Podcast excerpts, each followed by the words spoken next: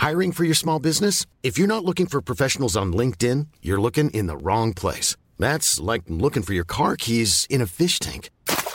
LinkedIn helps you hire professionals you can't find anywhere else, even those who aren't actively searching for a new job but might be open to the perfect role. In a given month, over 70% of LinkedIn users don't even visit other leading job sites. So start looking in the right place. With LinkedIn, you can hire professionals like a professional. Post your free job on linkedin.com slash spoken today.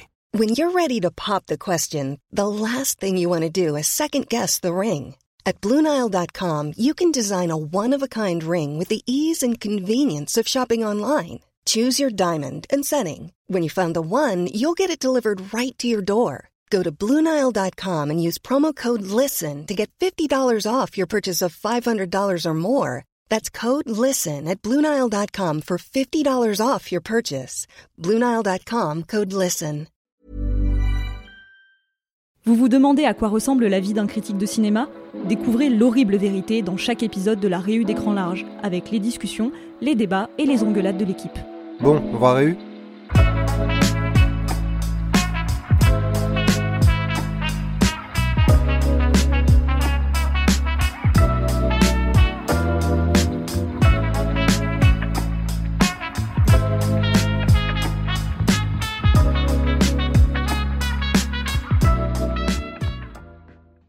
Je repensais en fait euh, l'autre jour au transporteur et à Jason Statham parce que moi c'est comme ça que je l'ai découvert euh, avant de avant les Guirichi et, et tout le reste. Et j'ai toujours beaucoup aimé le transporteur pour des raisons assez obscures alors que je sais que c'est pas forcément ni un bon film d'action ni un bon film de cours. Mais je sais que c'est en grande partie à cause ou grâce à Jason Statham que, que j'apprécie vraiment beaucoup. Et c'est peut-être euh, pour ça ouais que ben, même le transporteur 3 typiquement qui est vraiment vraiment éclaté au sol et ben mine de rien je m'amuse bien devant J'ai jamais vu le transporteur et je le verrai jamais, je pense. Ok. ça, ça a l'air d'être pas du tout ma cam. Je l'ai vu, mais j'ai oublié ce film. Si je me rappelle juste qu'à un moment, il, bah, il porte une meuf sur ses épaules en mode bah, c'est un gros colis. euh, et voilà. C'est le premier film. C'est pas fait. Olga Kurilenko dans le premier Ah non, c'est euh, Hitman ça. Je non. confonds tous ces trucs avec un mec euh, baraque et une meuf à moitié à poil. dans une voiture. C'est ça, c'est EuropaCorp, mais à part ça, j'arrive pas trop à situer. Non, pour moi, c'est lui qui joue dans Braquage à l'anglaise euh, Oui, il avec sa Oui, de rose. tout à Que je trouvais plutôt pas mal ça. Tout à fait. Et dans Un Braquage à l'italienne Ouais, c'est d'ailleurs ce que j'allais dire. Attends, il y a pas Ah oui, deux il joue, films de un, il braquage joue un petit rôle dans Braquage à Il joue le chauffeur de la bande. euh, Avec déjà Charlize Theron, avec- comme dans Fast d'ailleurs. Exactement. Et il joue ouais, le, cha- le chauffeur euh, très probablement parce que bah, quelques années avant, il avait fait le transporteur. De toute façon, rien ne peut valoir euh, hypertension. Oui, Ça, je suis c'est bien d'accord. De très loin, son, Voilà. même Ouais. son seul vrai bon, Hmm. seul vrai bon rôle. euh, il s'amuse. réfléchir. Qu'est-ce qui est- qu'est-ce qu'il a pu faire de bien Oh, Jason Statham récemment. Ah, les Guirichi. Dans l'absolu, qu'est-ce qu'il a fait Ah, ça ok. de côté? Jason Statham. Oui, en, en retirant les Guirichi, ouais. Il a pas eu genre un rôle un peu d'auteur, il a pas joué avec quelqu'un, il s'est dit oh on croit un peu à sa carrière d'acteur? Non, je crois pas que c'est. c'est- Eh non. En vrai, j'ai Bah, l'impression hormis qu'il a jamais eu cette prétention. hein, ouais. Et pour moi, c'est ce qui fait aussi un peu son. Son charme. Ouais, son charme, vraiment, Ouais. tu vois. Sa valeur, Fast and Furious, euh, Mm. il est. euh, il est- Voilà, il a les gros bras, euh, il, il, prétend pas faire autre chose, euh, contrairement à d'autres. Ouais, il est simple, efficace et c'est ce qui fait d'ailleurs sa force dans Opération Fortune. C'est pour ça que ça marche bien parce que bah, on- tu lui demandes juste de casser des bouches en ayant l'air cool et c'est exactement ce qu'il fait et au final ça, ça fonctionne très bien. J'avais discuté en soirée avec une meuf qui était ingé son sur un film qu'il a tourné en France. Elle disait c'est un gros dégueulasse, tu lui poses son micro, il rote à ta gueule. Et... euh, Voilà, la classe à la- l'anglaise. abîme pas son image dans Ah, la cas où tu croyais que c'était quelqu'un de subtil et raffiné plaît. dans la vie, bah non, non, il est, c'est très honnête avec ce qu'il fait dans les films, je crois. Bon, c'est très bien tout ça sur, euh, sur euh, ce cher, euh, ce ancien d'ailleurs plongeur euh, Ah oui, professionnel, je putain, crois, cette vidéo est géniale. Ouais. qui est euh, Jason Statham. Mais euh, justement, euh, il y a The Meg 3, The Meg 2, The Meg 2. euh, Doucement, Ne rêve pas trop loin, ne rêve pas trop Ouais, loin. ouais, je rêve pas trop fort. Qui s'appelle donc en français, faut-il le rappeler, en eau, entre parenthèses, très, fermez la parenthèse, profonde. J'ai tellement l'impression qu'on aurait pu faire ce titre sur écran là. Absolument. Trouble. vraiment. Ouais, c'est bleu trouble. Ah, hein. trouble, pardon, excusez-moi. Nos profondes, c'est euh, Ben Affleck et Anna de Armas, je crois. Ah, C'est- je suis j'ai- vraiment trauma- je suis trop matrixé par ce film. Il m'a traumatisé. Je comprends. Bref, en tout cas, euh, le fait est qu'on arrive en été, la saison des films de requins, Mhm. et nos lecteurs adorent les films de requins. Alors, on a fait un, un papier sur les meilleurs, évidemment, mais on a aussi fait des critiques sur des films de requins en disant dans le titre que c'était pourri, et les gens sont quand même allés les lire. euh, Et Tu ça a penses fait à parfois. Peur Bleu 3, des c'est gros Peur scores. Bleu 2, non Parble 3 à l'époque, ça a été euh, pendant longtemps la critique la plus lue Ouais, euh, que j'ai jamais dingue. écrite, alors que ce truc sorti en DTV euh, total.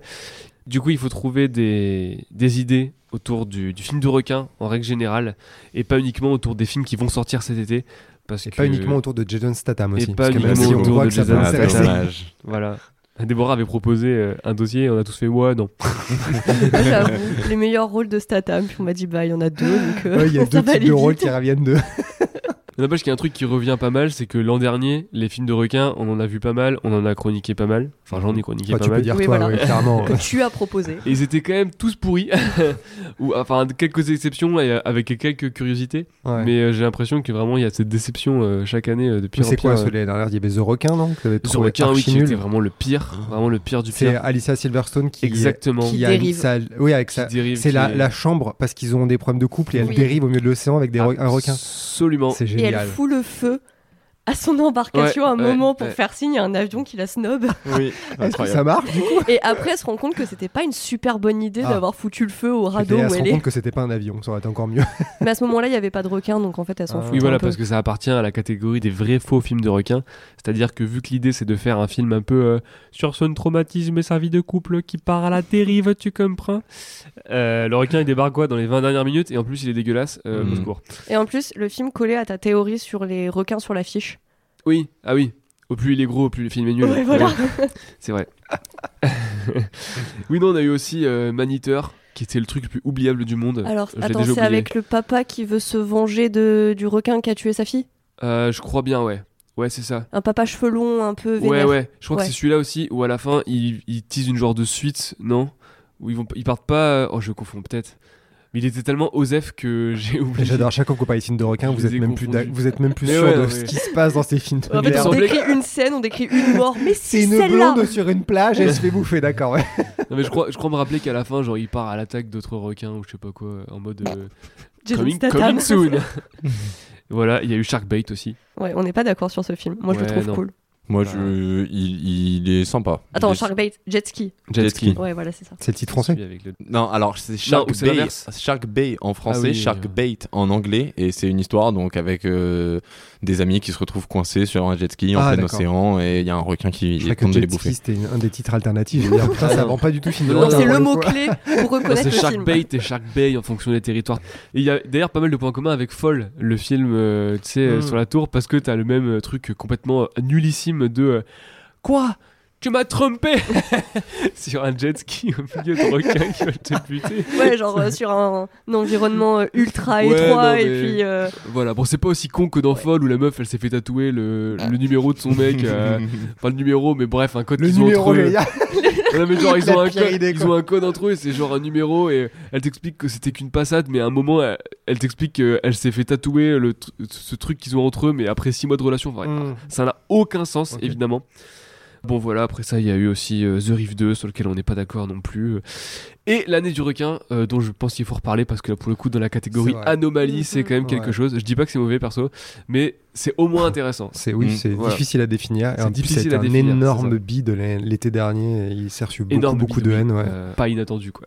Oui, oui, c'est sûr. le- le truc à quel point c'était euh, complètement casse-gueule. Ouais. Du coup, voilà la question. euh, moi, enfin, je pense que c'est une bonne idée euh, de faire un article là-dessus. C'est euh, est-ce que finalement, c'est pas une éternelle déception les films de requins, à commencer par bah, un peu les tout tout débuts du genre, parce que à l'instar par exemple des films d'exorcistes dont on parlait récemment avec ce truc incroyable qui est l'exorciste du Vatican, bah, en fait.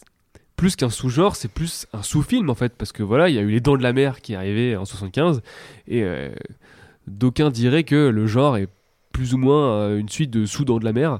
Ce Il n'y avait pas de requin avant les dents de la mer Alors si, justement, c'est là que c'est un peu plus discutable. Euh, Il y en a eu, il y a eu des films qui abordent les requins. Alors il y a eu un truc qui s'appelle, alors moi je les ai pas vus, hein, mais euh, Killer Shark qui date de 50, qui est, je pense plutôt dans la catégorie euh, film d'aventure.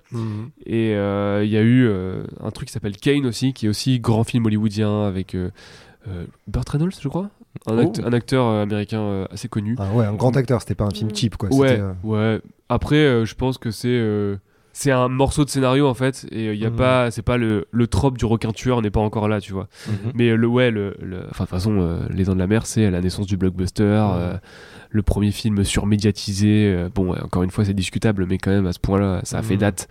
Et le film qui a transformé la figure du requin, qui était pas tant que ça euh, présent dans la pop culture euh, de masse, on va dire à l'époque, en quelque chose de vraiment gigantesque euh, qui a vidé les plages américaines euh, l'été de sa sortie.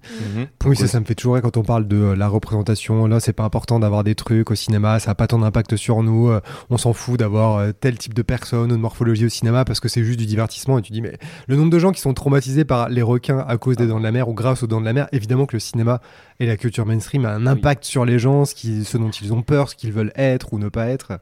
Bien la sûr. peur du requin, de l'aileron, tout ça, maintenant, ça fait partie de l'imaginaire Bah ouais, collectif. hein. déjà, vrai. quand j'étais petite, euh, j'allais à la plage euh, avec mes parents. euh, j'avais pas encore regardé Les Dents de la Mer, mais j'avais un peu cette vision, sûrement parce que ça avait été repris dans des Mm. dessins animés, des trucs comme ça, de l'aileron euh, menaçant. La musique, je pense que, je la, oui, je la connaissais bien avant de regarder le film. Enfin, tout ça, ça s'est cristallisé dans l'imaginaire collectif qui fait que requin égale danger, égale méchant, égale tueur d'hommes, Mm. quoi. Ouais, et puis même cette, cette peur quand tu es en train de nager de tout simplement pas savoir ce qu'il y a en dessous de toi, c'est quelque chose qui, moi, est, est né avec les dents de la mer et, et auquel, en fait, je me, enfin, je me posais pas la question, en fait, avant d'avoir vu les dents de la mer. Ouais, j'avais peur en allant à la piscine à l'époque, euh, après avoir vu le film. Bon, j'étais jeune, c'est sûr. Mais... Mais euh, pour te répondre, par contre, euh, je suis assez d'accord avec toi à savoir que euh, c'est effectivement le film de requin, plus ça va et plus il déçoit et il y a ce- cet esprit de, de constante déception. Euh, parce qu'en fait, à chaque fois que personnellement, quand je lance un film de requin, je m'attends quasiment les- la plupart du temps à déjà pas aimer ou à déjà être déçu et j'attends en fait d'être surpris agréablement, ce qui arrive euh, malheureusement assez peu souvent. Et, quand euh, ça arrive, c'est quel kiff? et qu'elle kiffe par contre, exactement. Tu te dis, ah tiens, ça, il y a des idées de mise en scène, tiens, là, il y a plutôt un concept sympa. Mais, euh, mais c'est vrai que maintenant, bah, depuis Les Dents de la Mer, on a généralement tendance à considérer les films de requins un peu comme tous les mêmes.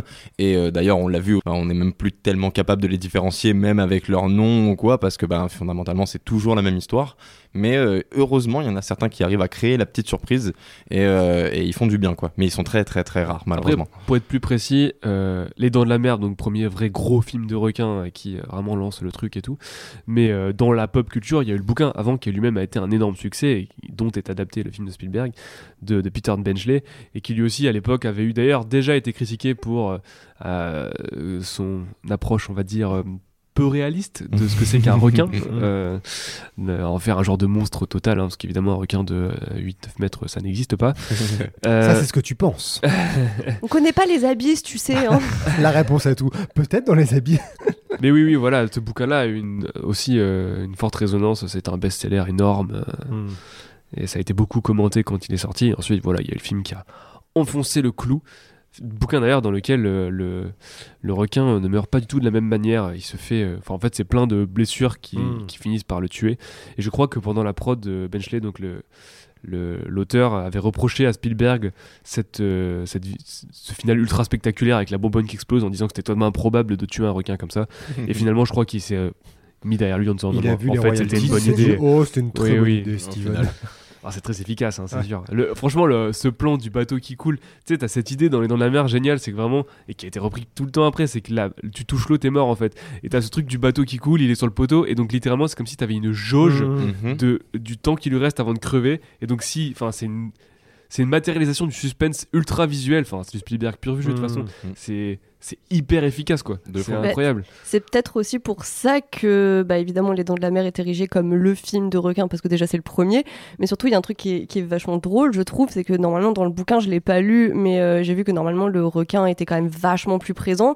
Et Les Dents de la Mer, bah, c'est un heureux accident, parce que bah, on connaît tous la, pro- la production chaotique qu'il y a eu, où genre si le requin, justement, il y a cette espèce de suggestion qui est vraiment horrifique, thriller et tout ça, c'est parce que bah, l'animatronique était foireux et que du coup, ils pouvaient pas l'utiliser. Ouais. Et donc tous les films sont venus derrière se greffer sur un modèle qui de base lui-même était foireux, juste Mm. bah, parce que le talent de Spielberg fait que ça fonctionne bien, mais bah, derrière c'est pas Spielberg qui a réalisé les autres Oui, films de requins quoi. budget euh, multiplié par Ouais. 7-8 je crois. Des acteurs talentueux, mine de rien. Enfin, oui, le, le Ouais. film, genre, c'était chaotique, mais heureusement, il avait du, du talent auquel se raccrocher, et c'est ce qui fait que le film est aussi bien. Sauf que, bah, en général, les films de requins, tu mets pas une étiquette auteur dessus. Il a coûté 9 millions à l'époque, c'est rien. Et plus de 476 millions au box-office, quoi. C'est une équation Ah, absolument dingue de rentabilité. à l'inflation, je sais pas combien ça fait, mais ça Genre reste un des 50 bleus. millions, euh, ça reste Ah. un budget. euh, Oui, je veux dire, le, le succès. Ah, le euh, succès ouais. Je sais pas combien ça fait, mais ça doit être euh, comparable avec euh, ce que le, le plus énorme de ce qu'on fait aujourd'hui, avec un budget moindre. Enfin, c'est C'est ouf. inimaginable. De toute Mm. façon, je pense à l'époque, euh, ça a vraiment marqué l'industrie. euh. Complètement, c'est démentiel. Et, euh, et euh, là où Déborah a plutôt raison, c'est que là où, ben, effectivement, Steven Spielberg arrive à utiliser son talent pour euh, camoufler un peu les défauts et, et, euh, passer outre les, les problèmes de production, ben, c'est quelque chose malheureusement qu'on n'a pas tellement vu dans les suites ensuite, euh, que ce soit le 2, le 3 ou le 4, euh, qui sont. Alors. Il n'est pas sur un pied d'égalité quand même. non, non, non, vraiment pas. Mais j'ai, une... non, non, j'allais dire, j'ai une certaine sympathie pour, à la limite, le 2 et le 3. Le 3, je dois, je dois avouer qu'il m'a fait vraiment bien Attendez, moi j'ai trois, aucune des ouais. suites. Si vous pitchez-moi en deux secondes ce qui se passe dans les suites, que je les situe. Alors, Les Dents de la Mer 2, c'est les gamins euh, du shérif euh, Brody qui partent faire du voilier euh, alors qu'il y a une compétition de voilier ou de je sais plus trop quoi qui s'organise. Le bateau se retourne et ils se retrouvent euh, en galère euh, avec les deux voiliers comme ça euh, en naufrage et ensuite le shérif ben, part euh, les secourir. Dans le lot, il y a un des plus petits aussi, un des gamins euh, de Brody justement le plus petit qui était pas censé être sur le bateau et qui est là. Euh, et donc bah comme à la fin du premier film, il bute le requin, il sauve tout le monde. Hmm. Dans le 3, c'est un parc aquatique, type euh, Marineland, ce genre de truc. Et la particularité des Dents de la Mer 3, c'est qu'il y a une, une maman requin et on découvre ensuite qu'en fait elle a eu un bébé requin. Et euh, quand il tue le premier requin, et ben en fait il y en a un deuxième auquel il ne s'attendait pas. Et les Dents de la Mer 4, ça part en Alors là- personnel entre la femme du shérif et le requin pour euh, terminer l'histoire une bonne fois pour je regarde le 4 au 3 parce qu'il me fait plus rire pour le coup. Je Ok. pense que c'est vraiment un côté un peu nanar. Le 3, il est assez chiant de, de- de ce que je me rappelle. Ah mais il est- puis les effets sont vraiment vraiment pas beaux, ça Ouais. c'est ça c'est clair. Mais je me souviens d'avoir dans le 2, il y a quand même des bonnes scènes pour le coup. Ouais. En fait, c'est ça souvent quand vous parlez de requins. Moi, j'aime beaucoup moins les requins que vous. Très vite, vous en arrivez à oh c'est nul mais c'est un peu drôle, oh un peu plaisir coupable ou plaisir agressif, un peu nanar. Et en fait, moi, c'est pour ça que je regarde beaucoup moins que vous parce que globalement, il y en a. De toute façon, quand on a fait, quand on a fait l'article sur les meilleurs films de requins, ça n'a pas été très compliqué. On a eu un peu de mal à arriver à 10 en fait parce qu'on s'est dit. À part les Dents de la Mer qui est incontournable, bon, on va mettre des euh, Peurs Bleues, The Reef, Open Water incontournable, euh, 47 Meters Down parce que c'est sympa, c'est une bonne surprise. En fait, très vite, euh, tu, te commences, tu commences à te noyer dans une, dans une demi-remorque, euh, semi-remorque de, de, de navets, de nanars, de trucs complètement euh, oubliables. Du coup, je sais pas trop en fait, est-ce que, ça, est-ce que ça reste un peu noble ces films-là? Est-ce qu'il y a encore des trucs un peu sauvables où il y en a un tous les 10 ans qui est à peu près ok? Tous les 10 ans, n'allons pas jusque-là. bah, Franchement, c'est quoi euh, Si tu dois citer les bons films de requins nobles euh, ces 50 dernières années, quoi Il y en a 5, 6 Ouais, c'est Sept. ça, 7, 8 peut-être. Bah, bah, on va pas Un instinct de marrant. survie de temps en temps, un Ouais, Peur bleu ouais. 3 pour rattraper l'échec Ouais, du je deux, serais peut-être plus généreux, moi. Je dirais qu'il y en aurait une quinzaine. Sur les 50 dernières années, ouais, il y en aura une... peut-être une Bah, quinzaine. bah, au moins. Citons-les alors. Euh, ceux qui sont depuis les dents de la mer, qui sont vraiment bien. Bon, il y a Peur Bleue, il y a Instinct de survie, Open Water, The Reef. The Reef, bah, au moins Les Dents de la Mer 2. Ouais, franchement, le, le 2, ouais. c'est un bon film. Ouais, le 2, c'est c'est plutôt, c'est plutôt un bon film encore. Moi j'aime bien euh, Bait, euh, même s'il a plein de défauts dans le supermarché. Je- On va vraiment pas être d'accord, Mathieu, parce que moi je suis beaucoup Non, plus alors indulgente. trucs atroce. qui sont vraiment à peu près officiellement qu'on peut admettre comme des bons films, pas des trucs qui seraient vraiment ton petit plaisir à toi. Instinct de survie, il Oui, est, Instinct il de est survie, pas j'ai déjà mal. dit celui-là. Il est Ah. bien. Ok. Euh, 47 Meters Down que t'as cité. Ouais, on peut dire celui-là. Euh, Voilà. Euh, Great White, euh, oui. qui est sorti en 2021, là, il était non, pas mal. non, non, non. Ah, j'adore. Absolument caser un max. c'est moins dégueulasse que les trucs qu'il y en a eu à cette période-là. Mais ça en fait, c'est ça, j'ai l'impression que les films ressortent. Là, je me souviens quand Instinct de survie il est sorti, donc euh, Blake Lively sur un rocher avec euh, le deuil de sa maman, elle va Mhm. sur une plage paradisiaque pour faire du surf et tout, et elle se retrouve bloquée dans une espèce de, je sais pas, c'est pas une baie, mais c'est un peu le- la petite enclave de la Oh, plage. ouais, c'est une genre de baie, je pense. Ouais, c'est une crique, baie, ouais, alors. c'est ça. ouais. Et euh, du coup, elle se retrouve bloquée avec son truc de surf, avec sa planche, et euh, il y a un requin qui rôde, donc l'espace est un peu refermé. Et euh, je me souviens quand c'est sorti, euh, c'était vraiment genre, le film est trop bien, et je l'ai revu, et il est bien foutu, mais tu vois, c'est, c'est quand même pas du, c'est quand même pas grandiose, quoi. C'est du très bon savoir-faire, c'est très bien foutu, mais c'est quand même un peu écrit n'importe comment, c'est quand même ultra drama pour pas grand-chose, c'est des trucs qu'on a vus et déjà revus. J'ai l'impression que c'est très compliqué de réinventer le truc. En fait, il y a tellement de merde que dès que tu fais un film qui tient à peu près debout, c'est genre waouh, il y a un bon film de requin qui sort, mais c'est un peu désespérant, je trouve. Puis en général, ouais, moi en fait, ce que j'aime bien souvent, c'est quand il y a d'autres petits genres qui vont se greffer dessus, parce que certes, le film de requin, euh, style Les Dents de la Mer, avec des personnes qui partent en bateau, le chasser et tout, j'aime bien, mais moi vraiment, ce que j'adore dans les films de requins, c'est quand ça se greffe au survival, et que, un peu comme Instinct de survie, euh, quand elle se referme sa plaie avec ses piercings, je suis désolée, mais moi, c'est clairement ce moment-là que, que j'aime bien, et après, quand ça part en grosse chasse aux requins et tout, euh, là, le film, il commence un peu plus doucement à me faire que. chier. ouais. Et j'aime bien, bah, c'est pour ça aussi que j'aime bien Bait, que j'aime bien The Reef 2 aussi. C'est vraiment quand il y a le côté survival qui se mêle euh, avec le gros requin. De toute façon, euh, je pense que l'approche survival, elle est plus contemporaine. euh, parce que tout ce qui s'est fait après les Dents de la Mer et Mhm. qui, du coup, réplique souvent plus ou moins la recette, euh, ça marche bien à ce moment-là. C'est du pur cinéma d'exploitation, etc. Et aujourd'hui, ben, vu les budgets, ce que tu, en fait, c'est plus logique de faire un survival pur avec euh, deux bonhommes dans un, dans une baraque Et- euh, ou dans une, sur un, un radeau. Et des fois, ça marche très bien. Alors moi, j'adore The Reef, vraiment. Donc, euh, Ouais, moi aussi j'aime bien The Reef, mais pour revenir sur Instant de survie aussi, je pense que si je l'ai bien aimé, c'est parce que la recette changeait légèrement, parce que d'habitude, film de monstre, donc du coup on va se retrouver avec un groupe qui va se faire décimer un par un, et il y a un côté très ludique, parce que du coup tu vois tous ces personnages qui se font bouffer euh, les uns après les autres, donc Oui, il y a un côté de... slasher, quoi. Voilà, Vraiment, le, avec, le euh, requin devient le tueur. euh. Exactement, et puis euh, beaucoup de mises d'exécutions et de mises à mort différentes, mais dans Instant de survie, c'est vraiment une personne, et c'est pour ça que je trouve ça trop dommage que le film, déjà, elle arrive sur son rocher au bout d'une demi-heure de film, alors que le film il fait même pas une heure et demie, et très vite, en fait, elle se barre de son petit rocher pour aller ailleurs, et je trouvais ça trop dommage de casser ce côté statique et euh, personnage seul, statique contre un requin. Et euh, bon, il y a la mouette aussi, même Après, si euh, t'oublies pas, il y a pas les deux surfeurs, ils les butent pas aussi? Il me semble qu'il y a quand même des morts. Oui, si, il y a un gars viennent et qui elles leur meurt. hurlent et. euh, Euh, bah, il y a un gars qui vient lui, lui chourer ses affaires, bah, euh, Ah un peu oui. comme dans euh, Ah oui. The Fall, Ah justement. oui, c'est vrai. je me rappelle. Elle lui dit euh, téléphono, téléphono, et puis le gars il fait ouais, ouais, bah je prends ton tel, et puis euh, les billets que t'as dans ton porte-monnaie, puis je me casse, mais bon, euh, quand même, le karma, euh, il veut aller récupérer sa planche de surf parce qu'il se dit oh, euh, ça doit coûter de l'argent, et puis il se fait croquer. Sur Instinct de survie, tu sais, j'aime bien les vidéos euh, genre experts qui parlent d'un genre de film, etc. Genre l'expert en armes qui va voir des trucs de la guerre mondiale. Évidemment, j'ai vu tous ceux sur les films de requins.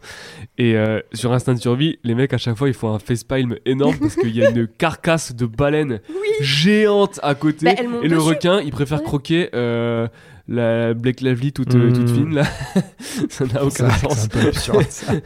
Mais même en plus, dans le là. film, au début, il y a trop des bonnes idées. Quoi. Elle chronomètre le requin, combien de temps il met à faire le tour et tout ça pour pouvoir nager. Et tout ça, au final, à la fin, c'est abandonné pour faire du euh, 1v1 contre le requin euh, qui finit en palais. Enfin, Hmm. C'est pour ça que j'aimais vraiment bien le début et un peu moins après où ça retombe vraiment dans euh, on va à la chasse au requin. Quoi. Là où du coup dans le poste dans de la mer, à chaque fois on reprend euh, la, la- la ville côtière, etc. Parce que c'est des films en fait qui sont très marqués par euh, une attaque de requin qu'il y a eu dans New Jersey euh, en 1916 et qui a beaucoup marqué euh, une culture.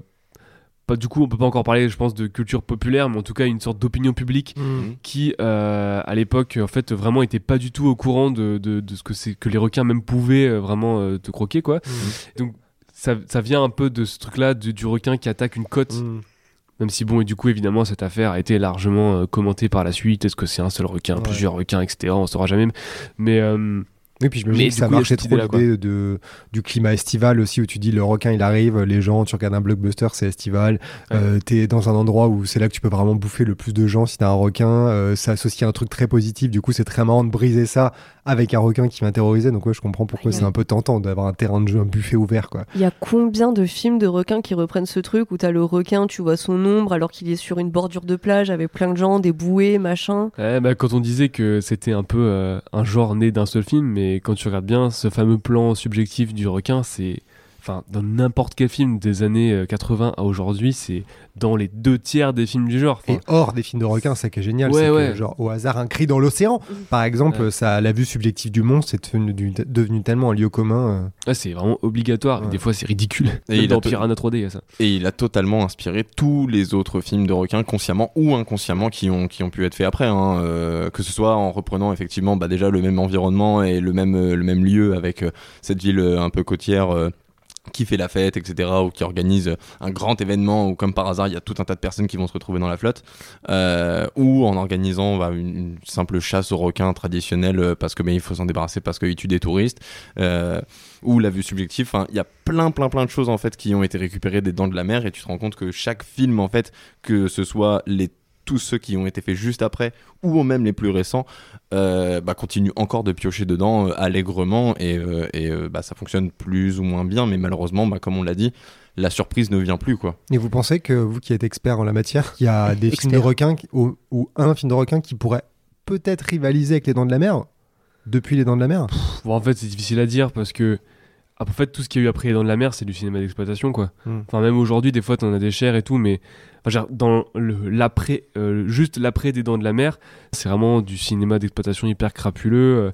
Il n'y a pas cette, euh, comme tu dis, ce- cette noblesse entre gros guillemets, mais euh, Mm. de l'entreprise de Spielberg, de vraiment l'utiliser, euh, le- ce monstre-là, pour euh, dire quelque chose de particulier. C'est vraiment, on va faire du sous Dents de la Mer.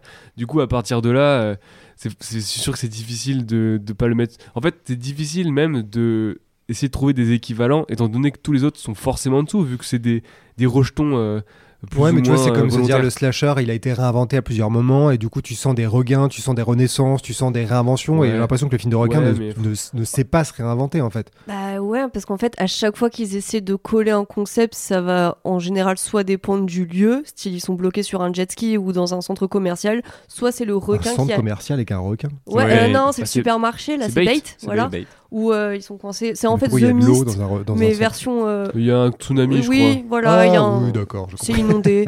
Très bien. Sinon, voilà, soit c'est le lieu, soit en fait c'est le requin qui a une particularité. Et là, généralement, on plonge Là, ça part en couille. 100% dans la série BZ, quoi. Ouais, ouais, complètement. Soit parce que euh, c'est un requin fantôme, soit parce qu'il est radioactif, soit parce qu'il se déplace euh, sous le sable. Oui, il est préhistorique. il est euh, préhistorique. Ouais, ouais. Oui. Ouais. Bah ouais, aujourd'hui, on en est au Megalodon, euh, qui est euh, la Ouais, version oui. euh, Big Big. euh. Mais Qui du coup, est- qui plonge totalement, toujours plus dans le divertissement, le truc euh, complètement décérébré, Ah oui, qui oui, est oui, une oui. direction, pourquoi pas. hein. Moi, je trouve que le premier en haut de nos trou- en eau trouble, il est amusant. Mais il n'y a pas grand chose qui a essayé vraiment de réinventer en allant peut-être plus loin dans le survival, de faire un, truc Bon, qui est vraiment moi, le marquant. seul, le seul euh, tu vois, genre, je pense pas qu'on puisse dire que c'est au niveau de Dents de la Mer, mais qui a vraiment essayé des trucs de façon stylistique, c'est The. Hmm. Euh, parce que du coup, c'est euh, Andrew Trocchi, le gars qui a réalisé ça. Avant, il avait fait euh, Blackwater, Mhm. euh, très bon ça, film de sûr, oui. crocodile. Ah, J'adore ce film. Et qui a un peu la même idée, c'est-à-dire que c'est hyper minimaliste. Lui, il prend vraiment le truc euh, à bras le corps du j'ai pas d'argent et euh, j'ai un monstre animal. Mm. Et c'est constitué vraiment à. Enfin, de toute façon, les The Reef, c'est euh, une heure et demie de gens dans l'eau, quoi. C'est tout. Oui, parce que c'est les gens qui partent sur un, un petit voilier, Ouais, le voilier ça, se retourne parce qu'il y a une tempête, non Et ensuite, ouais, c'est ça. Euh, Je sais plus s'il y a une tempête. Qu'est-ce qui leur arrive euh, plus. En tout cas, tout l'enjeu du film, c'est de retourner à la Terre, quoi. Ouais. Et ils font que avancer. Et là où le film est très malin, c'est qu'en fait, c'est juste un film qui joue sur le montage. Euh, en fait, il a bien conscient que jusqu'ici, les films de requins jouent beaucoup sur les stock shots, sur les images de, de vrais requins que tu incrustes dans le montage. Mm. Et lui, il utilise très très très peu de plans avec des, des, des faux, donc euh, des animatroniques ou tout ce que tu veux. Il y en a quasiment pas. Tout, tout ce qu'il y a, c'est des vraies images de requins et des gens paniqués. Et c'est super bien monté, du coup ça fonctionne. Et personnellement, je trouve que euh, en dehors du trauma des dents de la mer quand t'es enfant, c'est celui qui, enfin, c'est perso le film de requin qui m'a le plus fait peur. Euh, je trouve ça assez, euh, assez efficace, ouais.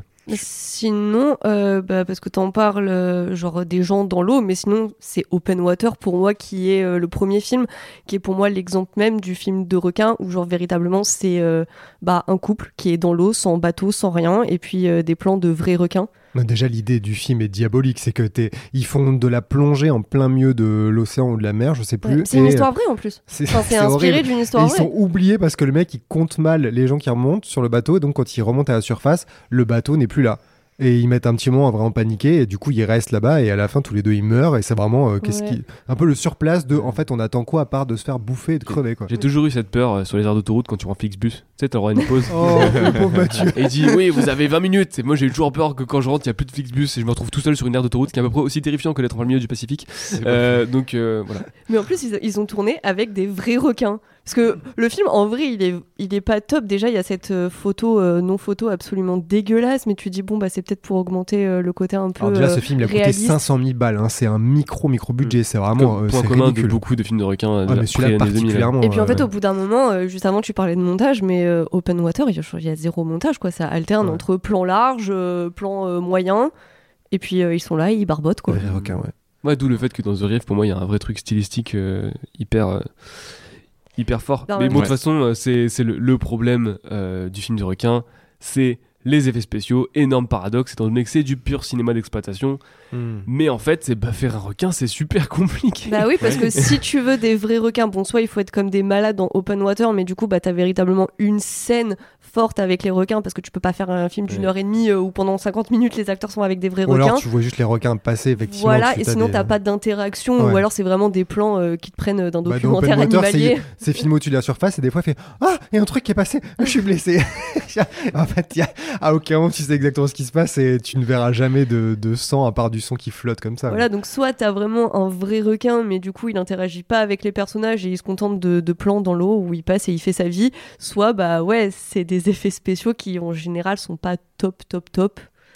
Ouais, ouais, c'est c'est pas facile. Complètement, c'est quelque chose en plus qui était là depuis le tout début parce que bah, Spielberg a trimé avec son propre requin, puis tous les autres, j'imagine que ça a dû être hyper difficile effectivement bah, de de créer une créature marine euh, vivante euh, qui soit crédible, euh, palpable et, et- et authentique quoi. Et euh, que ce soit en physique, en animatronique, en effets spéciaux, etc. Ben il n'y a jamais vraiment de, requin en fait qui arrive à te recréer cette sensation que te crée Open Water justement en foutant des acteurs au milieu de vrais requins et quand tu vois les images ben, tu vois parfaitement la différence parce que ben, leur peur est authentique les images de requins tu vois que le comportement des requins ben, ils agissent pas en fait comme, les, comme la plupart des Ah oui, requins ils de... attaquent pas voilà exactement ils se contentent juste Comme- de, de traîner autour Comme quoi. les vrais requins, Eh en oui, fait. voilà. Exactement. Et, euh, et c'est pour ça, à mon avis aussi, que Open Water se distingue un petit peu en fait, parce qu'il a réussi à contourner euh, et le genre et en plus ben, les galères de, de production avec euh, ben, cette idée de comment on fait pour filmer des requins. Bah en fait, j'ai pas le choix que de filmer des vrais requins. Mais du coup Donc, ça donne euh, un film chiant. Bah parce qu'il est mal, mais parce qu'il est mal réalisé. Et euh, c'est là où je, je suis d'accord avec Mathieu, à savoir que The Riff par contre gère beaucoup mieux son rythme, son montage, euh, sa photo, enfin tout ce qui véritablement fait un film. Par contre, le- le- l'idée le, de base d'Open Water et l'histoire en elle-même, à mes yeux, c'est c'est vraiment. Oui, il euh, a coûté 8 fois plus cher hein, pour info, Mm. donc quand même. Mais ça se voit, mais ça se voit Oui, bah, visuellement. Oui, par parce qu'il a eu un plus gros budget après euh, de Croco qui lui pour Ouais. le coup était vraiment euh, minimaliste. microscopique Mais marchait budget, super bien. qui était Encore une fois, DV d'ailleurs je crois enfin je sais ouais, plus c'était vraiment. Et je crois que d'ailleurs, c'était aussi. euh, euh, il avait été filmé des vrais crocos et les a insérés au montage, donc c'était un super travail de montage aussi. Et, ouais ouais bah c'est le ça marchait trop bien parce qu'il utilisait Ouais. très bien l'espace. D'ailleurs, moi, c'est ça que j'aime dans The Riff, c'est que, en fait, le The Riff Open Water, je trouve que c'est intéressant de les comparer parce que c'est une idée toute simple des deux côtés. Ça reste des budgets relativement euh, modestes. Mais ce que j'aime pas trop dans Open Water, c'est que ça reste très statique. C'est que, en fait, l'horizon reste toujours vide, c'est toujours le même. Ils sont au même endroit, il y a rien pour rythmer vraiment euh, le- l'eau autour d'eux. Et ça stagne autour de ça. Et d'ailleurs, le film, il dure euh, 1h19, donc genre 1h15 euh, sans le générique. Mhm. Et doit y avoir 30 minutes, grand, grand max de films de requins. Donc en fait, c'est un très bon, court métrage qui a été tiré. Et The Reef, bah, t'as le bateau qui est retourné. Il y a une grosse partie qui se passe sur le bateau. Dans le bateau, parce qu'ils vont sous l'eau. Donc il y a déjà un, un espace euh, de, de tension avec au-dessus de l'eau et en dessous de l'eau, sur la coque, sous la coque et tout. Ensuite, ils s'en vont. Là, après, plein de tension sur qui reste, qui va dans quelle direction. Je crois qu'ils croisent un, un cadavre de tortue. Donc pareil, Mhm. ça rythme leur, euh, leur, leur exploration de l'espace infini de l'océan. Et après, il y a les rochers. Donc en fait, il y a tout un tas de trucs pour vraiment marquer l'évolution. Et dans Open Water, il n'y a pas ça. Donc le côté statique, et bon, c'est un peu l'idée du film, mais je trouve que ça a beaucoup de mal cinématographi- cinématographiquement à, pas, à marcher aussi longtemps. Et c'est ça en fait, euh, comme tu le dis, il y a des différentes étapes en fait dans l'avancée de, de leur, de leur traversée et qui ramènent bah, de l'attention, du rythme. Là où Open Water, ben déjà ils sont beaucoup moins nombreux pour commencer. Ils sont ils sont uniquement deux et c'est vrai que ben hormis la flotte, euh, une fois qu'ils se retrouvent ben seuls après être remontés, ils ont pas de bateau justement Bah ouais, éventuellement auquel se raccrocher et ils n'ont que les requins en fait pour euh, pour seule compagnie. Et les seuls trucs qui rythment, c'est que euh, les méduses touchent euh, Oui. leurs jambes. Après, euh, ils s'endorment. Du coup, il y a Ah, où est-ce que t'es? Ah, t'es là. Ah, d'accord, ça va. Ils se prennent la tête euh, aussi un moment. Ils se prennent Ils se Ils prennent la tête. dans l'eau. Ils se prennent la tête. Après, il y a la nuit et l'orage, qui est une très bonne idée d'ailleurs visuellement, puisque pour le coup, ils sont vraiment dans la nuit noire et le, les- le tonnerre éclaire. Ça, c'est une super idée. Et Oui. c'est assez, euh, assez radical de dire le film est plongé dans l'obscurité avec eux. Tu les entends paniquer et, euh, et le- les coups d'éclair, euh, c'est hyper bien, je trouve, d'avoir de l'avoir étiré aussi longtemps parce que du coup, enfin, un écran noir au cinéma ou quand tu regardes un film, ça paraît toujours interminable et c'est toujours assez osé de le faire. Et ça, pour le coup, c'est une des meilleures idées d'Open Water. Mais c'est vrai qu'en termes de rythme, je trouve qu'il y a un gros problème dedans. Je suis entièrement d'accord, le coup de, l'orage, euh, et en plus quand tu vois les éclairs qui éclairent les, les requins qui sont en dessous, quand tu vois les inserts, euh, justement quand la caméra plonge sous l'eau et tout. Donc, euh, non, moi aussi je trouve que c'est un des passages les, les mieux réussis d'Open Water. Et le, par contre, le truc qui réunit les deux films et qui réunit, qui marche souvent dans les films de requins, les bons films de requins de survival, c'est le côté désespéré. Parce que Open Water finit avec les deux. Alors, ça, c'est quand même le truc Oui. le plus terrible d'Open Water, c'est que lui, il meurt parce qu'il se vide de son sang, il meurt de froid. Enfin, voilà, il meurt, il a pas survécu. Et elle, elle, bah, elle se suicide à la fin parce qu'elle voit qu'il y a aucune option. Alors que toi, ironi- ironiquement, tu sais que ils sont en train de la chercher, mais que ça va être trop lent, comme tu le vois après. Et, euh, et du coup, elle, elle, elle retire tout son matos et tu, tu sais qu'elle veut se noyer plutôt que d'être bouffée. Et euh, The Reef finit avec euh, bah, lui qui se fait happer au dernier moment euh, à, à quelques centimètres de l'objet de la survie.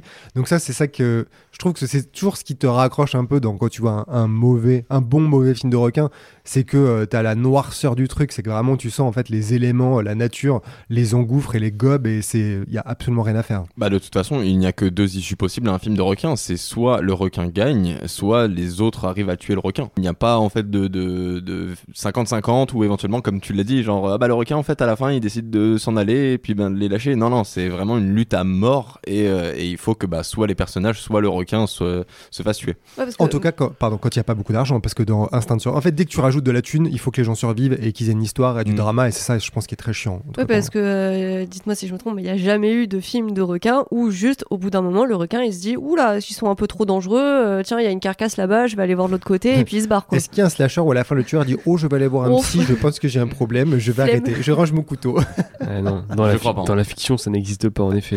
Il y a certains films quand même qui, qui essaient et qui comprennent un petit peu que normalement les, les requins sont pas censés être aussi rancuniers envers l'homme et qu'ils attaquent pas, et du coup essaient de trouver une spécificité au requin, style il est génétiquement modifié comme dans euh, Peur Bleue euh, 2 Hmm. ou 3. tu ne critiques pas Peur Bleue. hein.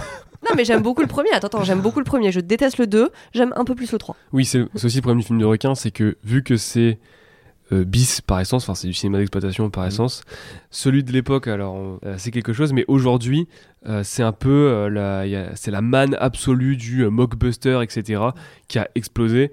Notamment avec, enfin l'exemple le plus célèbre étant évidemment Sharknado, qui est ce truc de, c'est des films hyper fauchés qui sont euh, mis en boîte par des boîtes. Alors les deux plus célèbres, c'est euh, Tom's Cat et évidemment The Asylum, qui sont derrière les Sharknado, euh, qui sont des boîtes de série Z spécialisées donc généralement dans le blockbuster, donc c'est-à-dire des films qui aimeraient prendre un public euh, pas comment dire pas au courant exactement de le film qu'ils veulent voir et du coup vont sur le mauvais film par Tu exemple veux dire prendre ont- les gens pour les cons, hein, tu peux le dire. c'est clairement. exactement ça. Ce sont en fait des énormes arnaques. Voilà, ils ont Mm. sorti Transmorphers. euh, bon, je vais pas tous les faire, mais c'est des, des, des, des faux trucs comme ça. Et des fois, ils sortent des gros films de requins. Et en fait, voilà, ils ont eu ces succès avec ces films de requins euh, tout pété. Alors, l'année avant Sharknado, il y avait euh, Two-Headed Shark Attack qui a fait pas mal parler de lui, qui a été suivi par une suite Three-Headed Shark Attack. Et ensuite, je sais pas pourquoi, ils ont sauté une tête. Ils sont passés directement à Five-Headed Shark Attack. Et après, jusqu'au 6 en 2018. Bref. Et en fait, bah.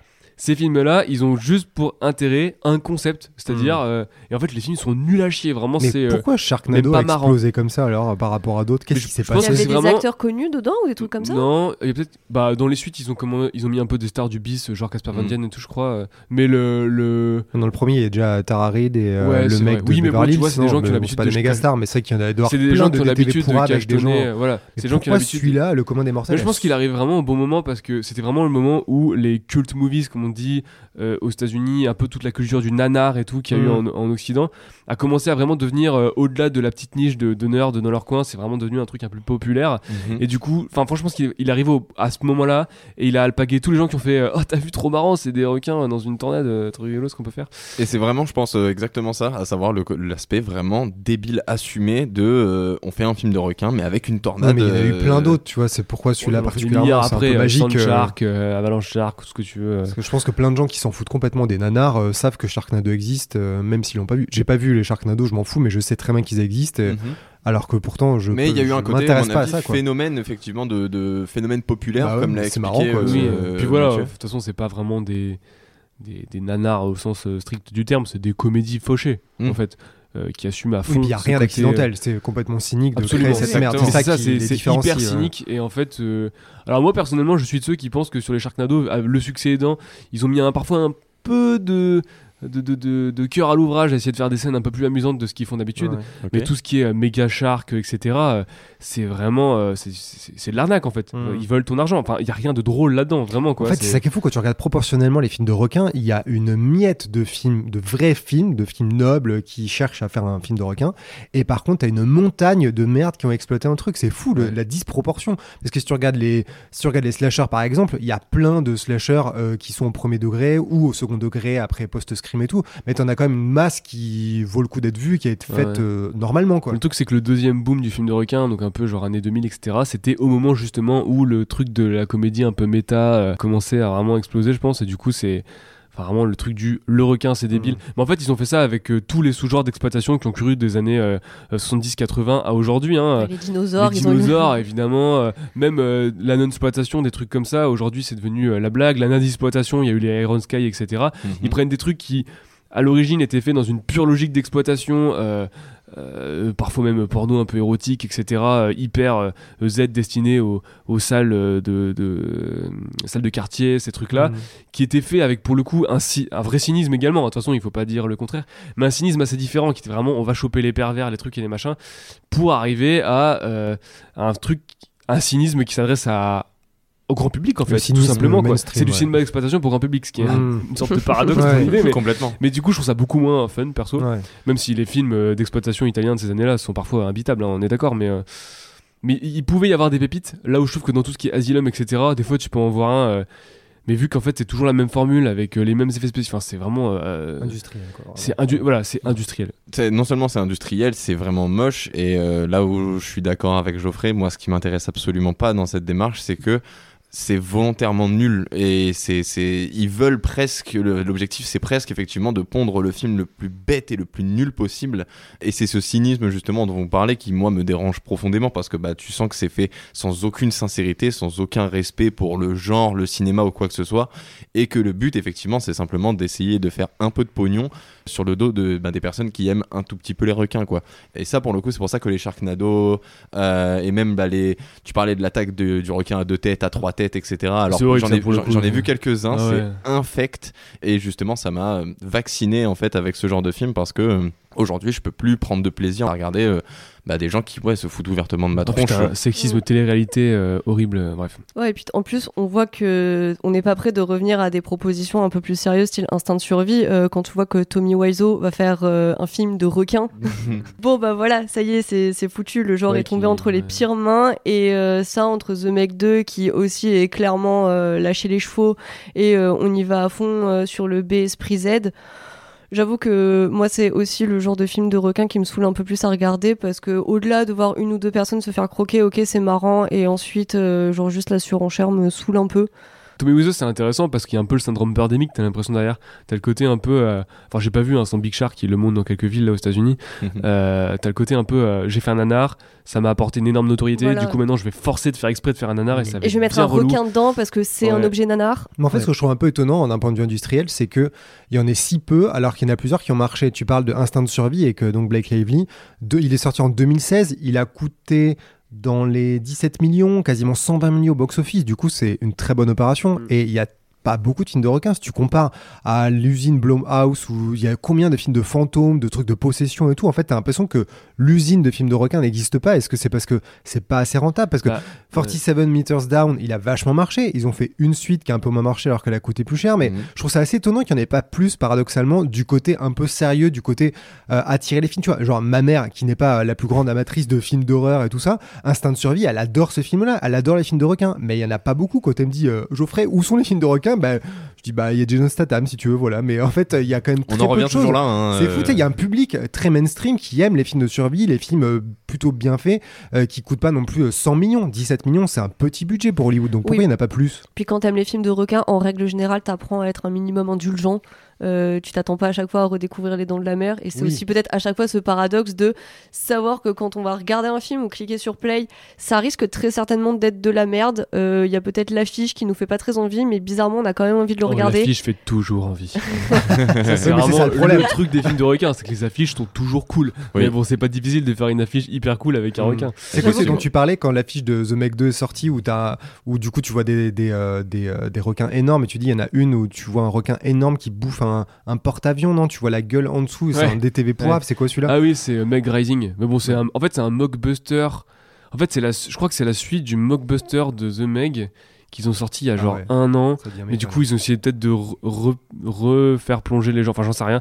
Mais oui, sur l'affiche, enfin, genre juste, ils ont pris le requin euh, attaque plongeante, ils l'ont agrandi x 300 sur Photoshop. Et en fait, le requin, il est tellement gigantesque que tu te demandes comment c'est, enfin, où est-ce qu'il y a un sol océanique assez grand pour qu'il puisse tenir comme ça. Tu sais, c'est n'importe quoi. Bon, c'est censé être un mégalodon, mais un mégalodon, ça fait pas la taille d'une baleine et encore moins d'un truc encore plus gros, tu vois. Ouais. Donc, euh, stop. Et euh, pour te répondre, en tout cas, pourquoi il n'y en a pas tant que ça de films de requins euh, Je pense que c'est tout simplement parce que c'est très très difficile, bah, comme on l'a dit déjà, d'en tourner un, et d'en tourner un qui, à, à défaut de réinventer le genre, en tout cas, soit un minimum intéressant, quoi. Ouais, parce S'il ne veut réinventer, pas, justement, c'est même pas ça que j'attends. vois, Exactement, le mais- mais- 14, je pense qu'il mais juste qu'il propose hein. quelque chose d'un petit peu nouveau ou, ou au moins un petit peu intéressant, quoi. Parce que, ben, à part refaire effectivement un énième Dent de la Mer ou une énième série Z complètement débile ou éventuellement quelque chose qui, qui chercherait plus ben, du côté d'Open Water, The Reef, euh, un- une atmosphère plus euh, horrifique, ben, euh, sinon t'es t'es mais fichu, justement quoi. là tu penses du côté créatif moi je te parle du côté industriel tu vois quand t'as un truc qui coûte qui te qui qui fait 5 fois ou 6 fois son budget en salle en fait je me dis je pense pas que les producteurs les studios se disent en premier qu'est-ce qu'on peut faire de créatif? C'est plutôt pourquoi le filon n'est pas plus exploité euh, comme Blumhouse et certains films d'horreur où t'as l'impression que chaque année il y a euh, 5 10 15 films euh, qui sont plus ou moins à arriver à échouer sur les côtes françaises au cinéma. Mais je trouve ça étonnant qu'il y en ait finalement si peu comme si peut-être qu'après en termes de production c'est compliqué parce que je crois que The Instant Survie de Shallows avait été assez compliqué puisque tu es obligé de faire une partie en mer ou alors d'avoir quand même de l'eau en studio. Donc il y a quand Mhm. même un côté de production qui est plus compliqué que de foutre des gens dans une baraque Ouais. avec des portes qui s'ouvrent et claquent quoi. Je pense qu'il y a beaucoup, beaucoup de ça. Tourner un film de requin, c'est pas facile quand t'as vraiment envie de le faire, en fait. Mm. Euh, bah, la, mine de rien, la production des Dents de la Mer a un peu traumatisé tout le monde parce que Ouais, c'était une catastrophe de, de tout. Ça a pris l'eau de tout bord. Euh, c'était, c'était un peu la cata. Et, euh, et d'ailleurs, le, le- toute la, la vague post-Dents de la Mer, donc des trucs qui les ont copiés de façon assez euh, évidente euh, dans les années 80, euh, ils sont plus intéressants pour leur, euh, dans les coulisses, on va dire. Alors, pas que pour les films eux-mêmes, parce que certains, pour le coup, sont de vrais glorieux nanars qui sont vraiment drôles à regarder. Je vous conseille La mort au large, notamment, Ouais, il est rigolo. euh, qui est très marrant. Et le euh, requin est pas si mal fait pour le coup. Même s'il est toujours à la Euh, verticale. bah, euh, c'est quand même euh, une statue euh, qu'ils ont fait juste une bouche et ils, ils- mais quoi tu l'as vu un peu en, en- en avancé je t'ai vu mais quand tu Mais j'ai regardes regardé le requin. quand tu regardes à, à vitesse normale il sort toujours de la même manière donc dès Oui, qu'il à la verticale, comme ça, avec la il- il gueule sort ouverte. dans- il- enfin, je peux pas le faire parce que personne ne me verra mais, mais c'est très ridicule mais oui euh, il y a, il y a ce, ce truc qui s'appelle Deep Blood et qui est euh, officiellement réalisé par un mec qui s'appelle Raffaele Dondo, alors énorme euh, ressucé euh, des dents de la mer, euh, avec un scénario qui ressemble quand même pas mal beaucoup, et des effets spéciaux pas terribles avec plein de stock shots pris un peu partout. Et, et en fait, le gars, le gars qui a réalisé ça, je crois que c'était, euh, euh, il traduisait des dialogues en anglais, un truc comme ça, et euh, donc un certain Joe D'Amato que les amateurs de cinéma bis euh, connaissent très bien parce qu'il a réalisé beaucoup, beaucoup, beaucoup, beaucoup, beaucoup de films à cette époque-là. Euh, il, il le connaissait, il a dit oh bah tiens, euh, vas-y, euh, euh, fais ton film. Et de ce que j'ai compris, en fait, il a tourné que l'intro, le gars. Et en fait, il s'est rendu compte que le cinéma c'était pas trop pour lui. Joe D'Amato, il a tourné tout le reste à l'économie, mais pour que dalle. Et à la fin, il a fait Bon, vas-y, tu peux mettre que c'est toi qui l'as fait. c'est tellement n'importe quoi en coulisses que c'est hyper drôle. Et le sommet pour moi, c'est vraiment euh, euh, Cruel Jaws, qui est donc réalisé par l'autre grand euh, artisan staccanoviste du pis de ces années-là, qui s'appelle Bruno Mattei, sous pseudo d'ailleurs, hein, comme d'hab, à chaque fois bien sûr, qui là pour le coup repompe les dents de la mer, mais quasiment à la, à la péripétie près, à ceci près que dedans il y a un Marineland et il y a plein plein plein plein de plans sur les, sur les dauphins, Hmm. parce que je crois qu'ils ont eu le droit de tourner des- sur des dauphins, donc euh, Fallait le rentabiliser. un tas de fois.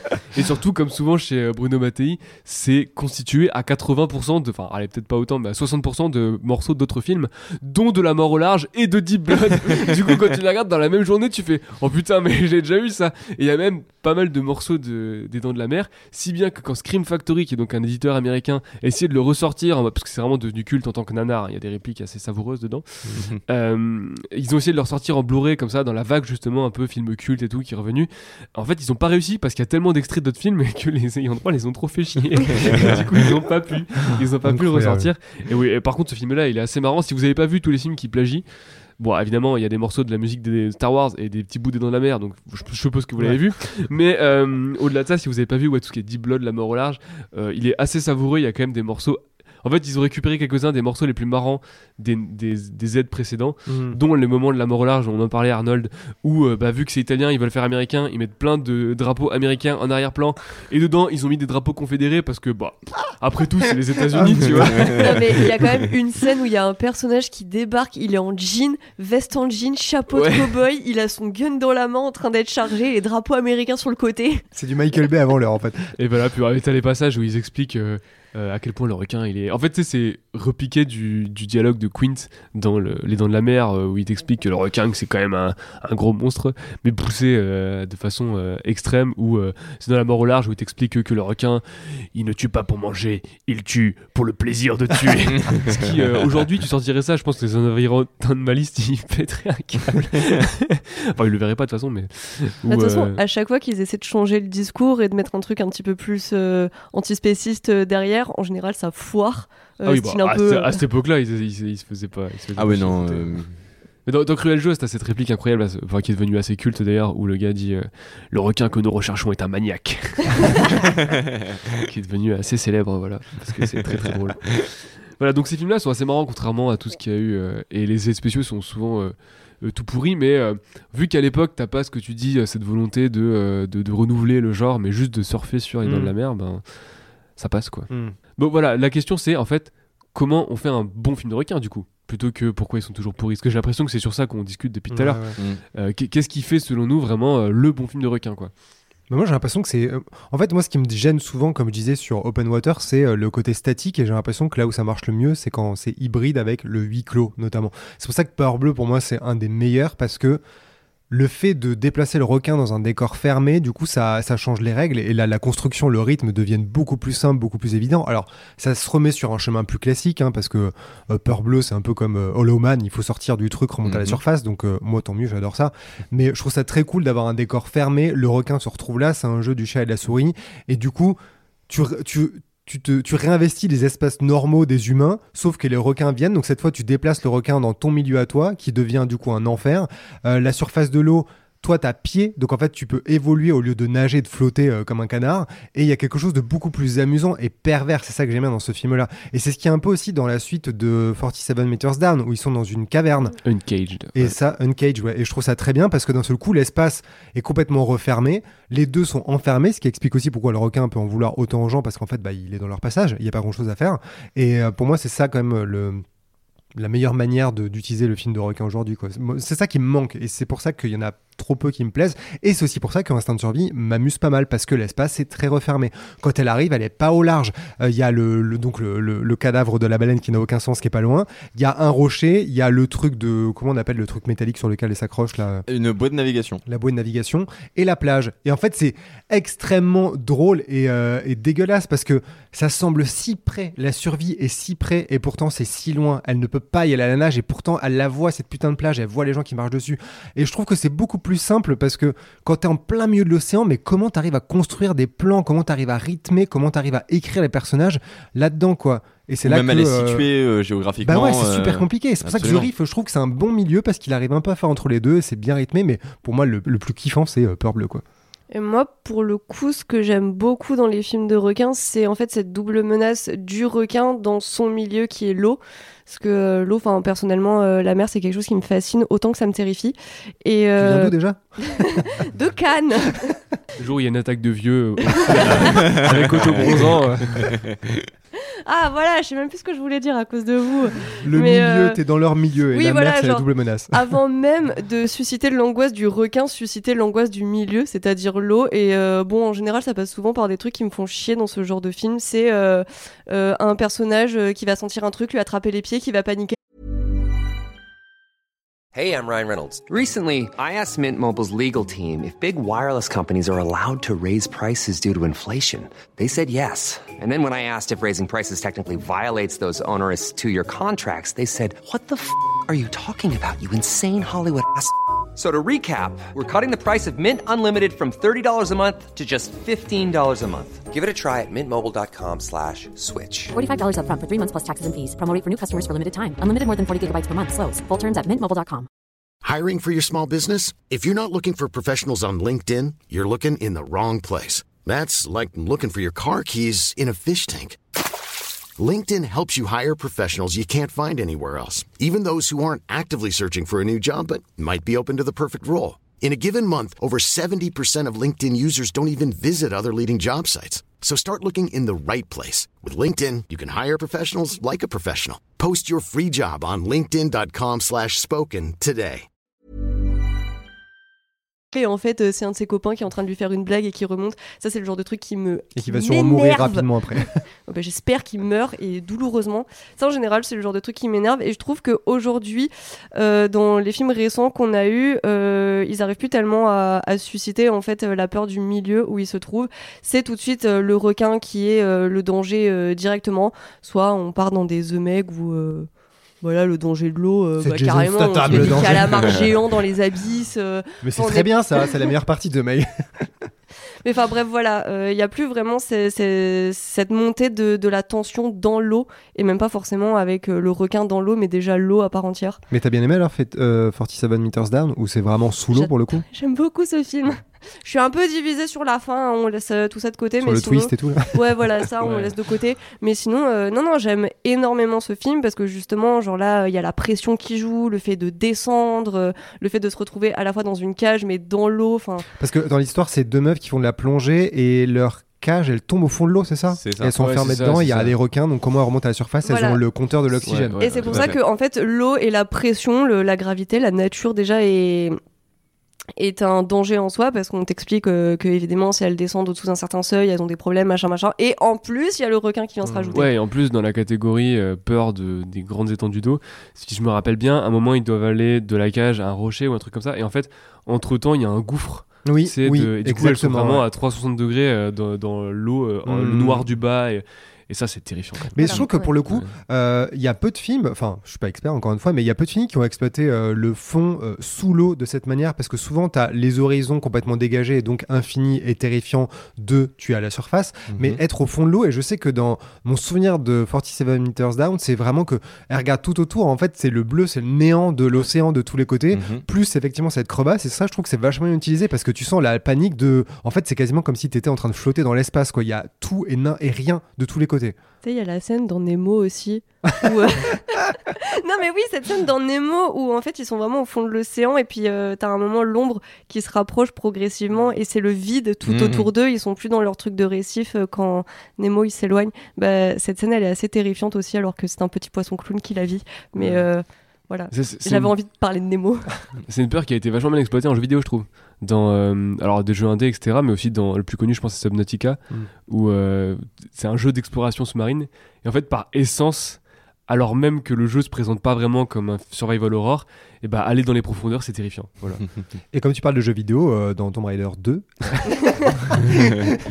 tu non mais sérieusement c'est hyper angoissant. Il y a un niveau où euh, déjà tu joues à Tomb Raider, tu t'attends pas à être au fond de l'océan et euh, tu t'accroches parce que t'es Lara Croft à un sous-marin. Le sous-marin, je crois, il se, je sais plus comment il a l'accident, si c'est le requin qui le shoot ou si juste il a un problème. Et en tout cas tu te retrouves avec donc ta barre d'oxygène qui est la barre d'oxygène, t'as pas de t'as, t'as- t'as pas d'oxygène au fond de l'océan, juste t'as ta barre d'oxygène euh, humaine normale et où est-ce que tu vas? En fait, il y a, une- il y a une, l'épave du Maria Doria, ceux qui savent, savent. Mais euh, c'est hyper. Et là, tu sais, dans un jeu comme ça qui est quand même pas effrayant, le fait d'être en plein milieu de nulle part au fond de l'eau, tu dis, mais comment je peux survivre dans ce truc horrible?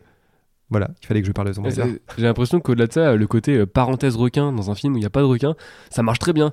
Moi, j'aime bien euh, dans euh, le film d'Angelina Jolie, euh, Invincible. Mm. Tu sais, un moment. euh, bah, Qui il- a un lien avec Tomb Raider puisqu'elle a incarné Lara Croft. C'est, fantastique. hein. Mais la, la scène avec les requins est pas mal, je trouve. je me souviens pas du tout. En plus, euh, elle pas beaucoup relate de un, ce film, un vrai- encore un moins, vrai- ça. c'est un vrai truc, je crois, non C'est inspiré d'une histoire vraie, il me semble. Ouais, ouais. Ouais. Mais je sais pas s'il y a du requin, mais. Et à l'inverse, quand des films suggèrent qu'il va y avoir un requin et qu'il n'y en a pas, genre ça me fait vriller. Par exemple, euh, la, tu sais, la franchise Open Water, parce que c'est une franchise, bah, le 2 qui s'appelle Dérive Dérive mortelle. en français. Et bah il y a tout qui te suggère que ça qu'il va y avoir un requin. Si tu veux, je te fais l'histoire en deux deux. euh. Donc en gros dans ce film Dérive mortelle, euh, ils sont tous sur un voilier, ils décident tous d'aller nager, sauf qu'ils oublient de remonter l'échelle, enfin de descendre l'échelle. Du coup ils peuvent pas remonter sur le bateau et à bord du bateau il y a un bébé. Donc tu dis bon très très logiquement euh, ils vont attirer des requins, surtout qu'en plus à des moments il y a des personnages qui se coupent.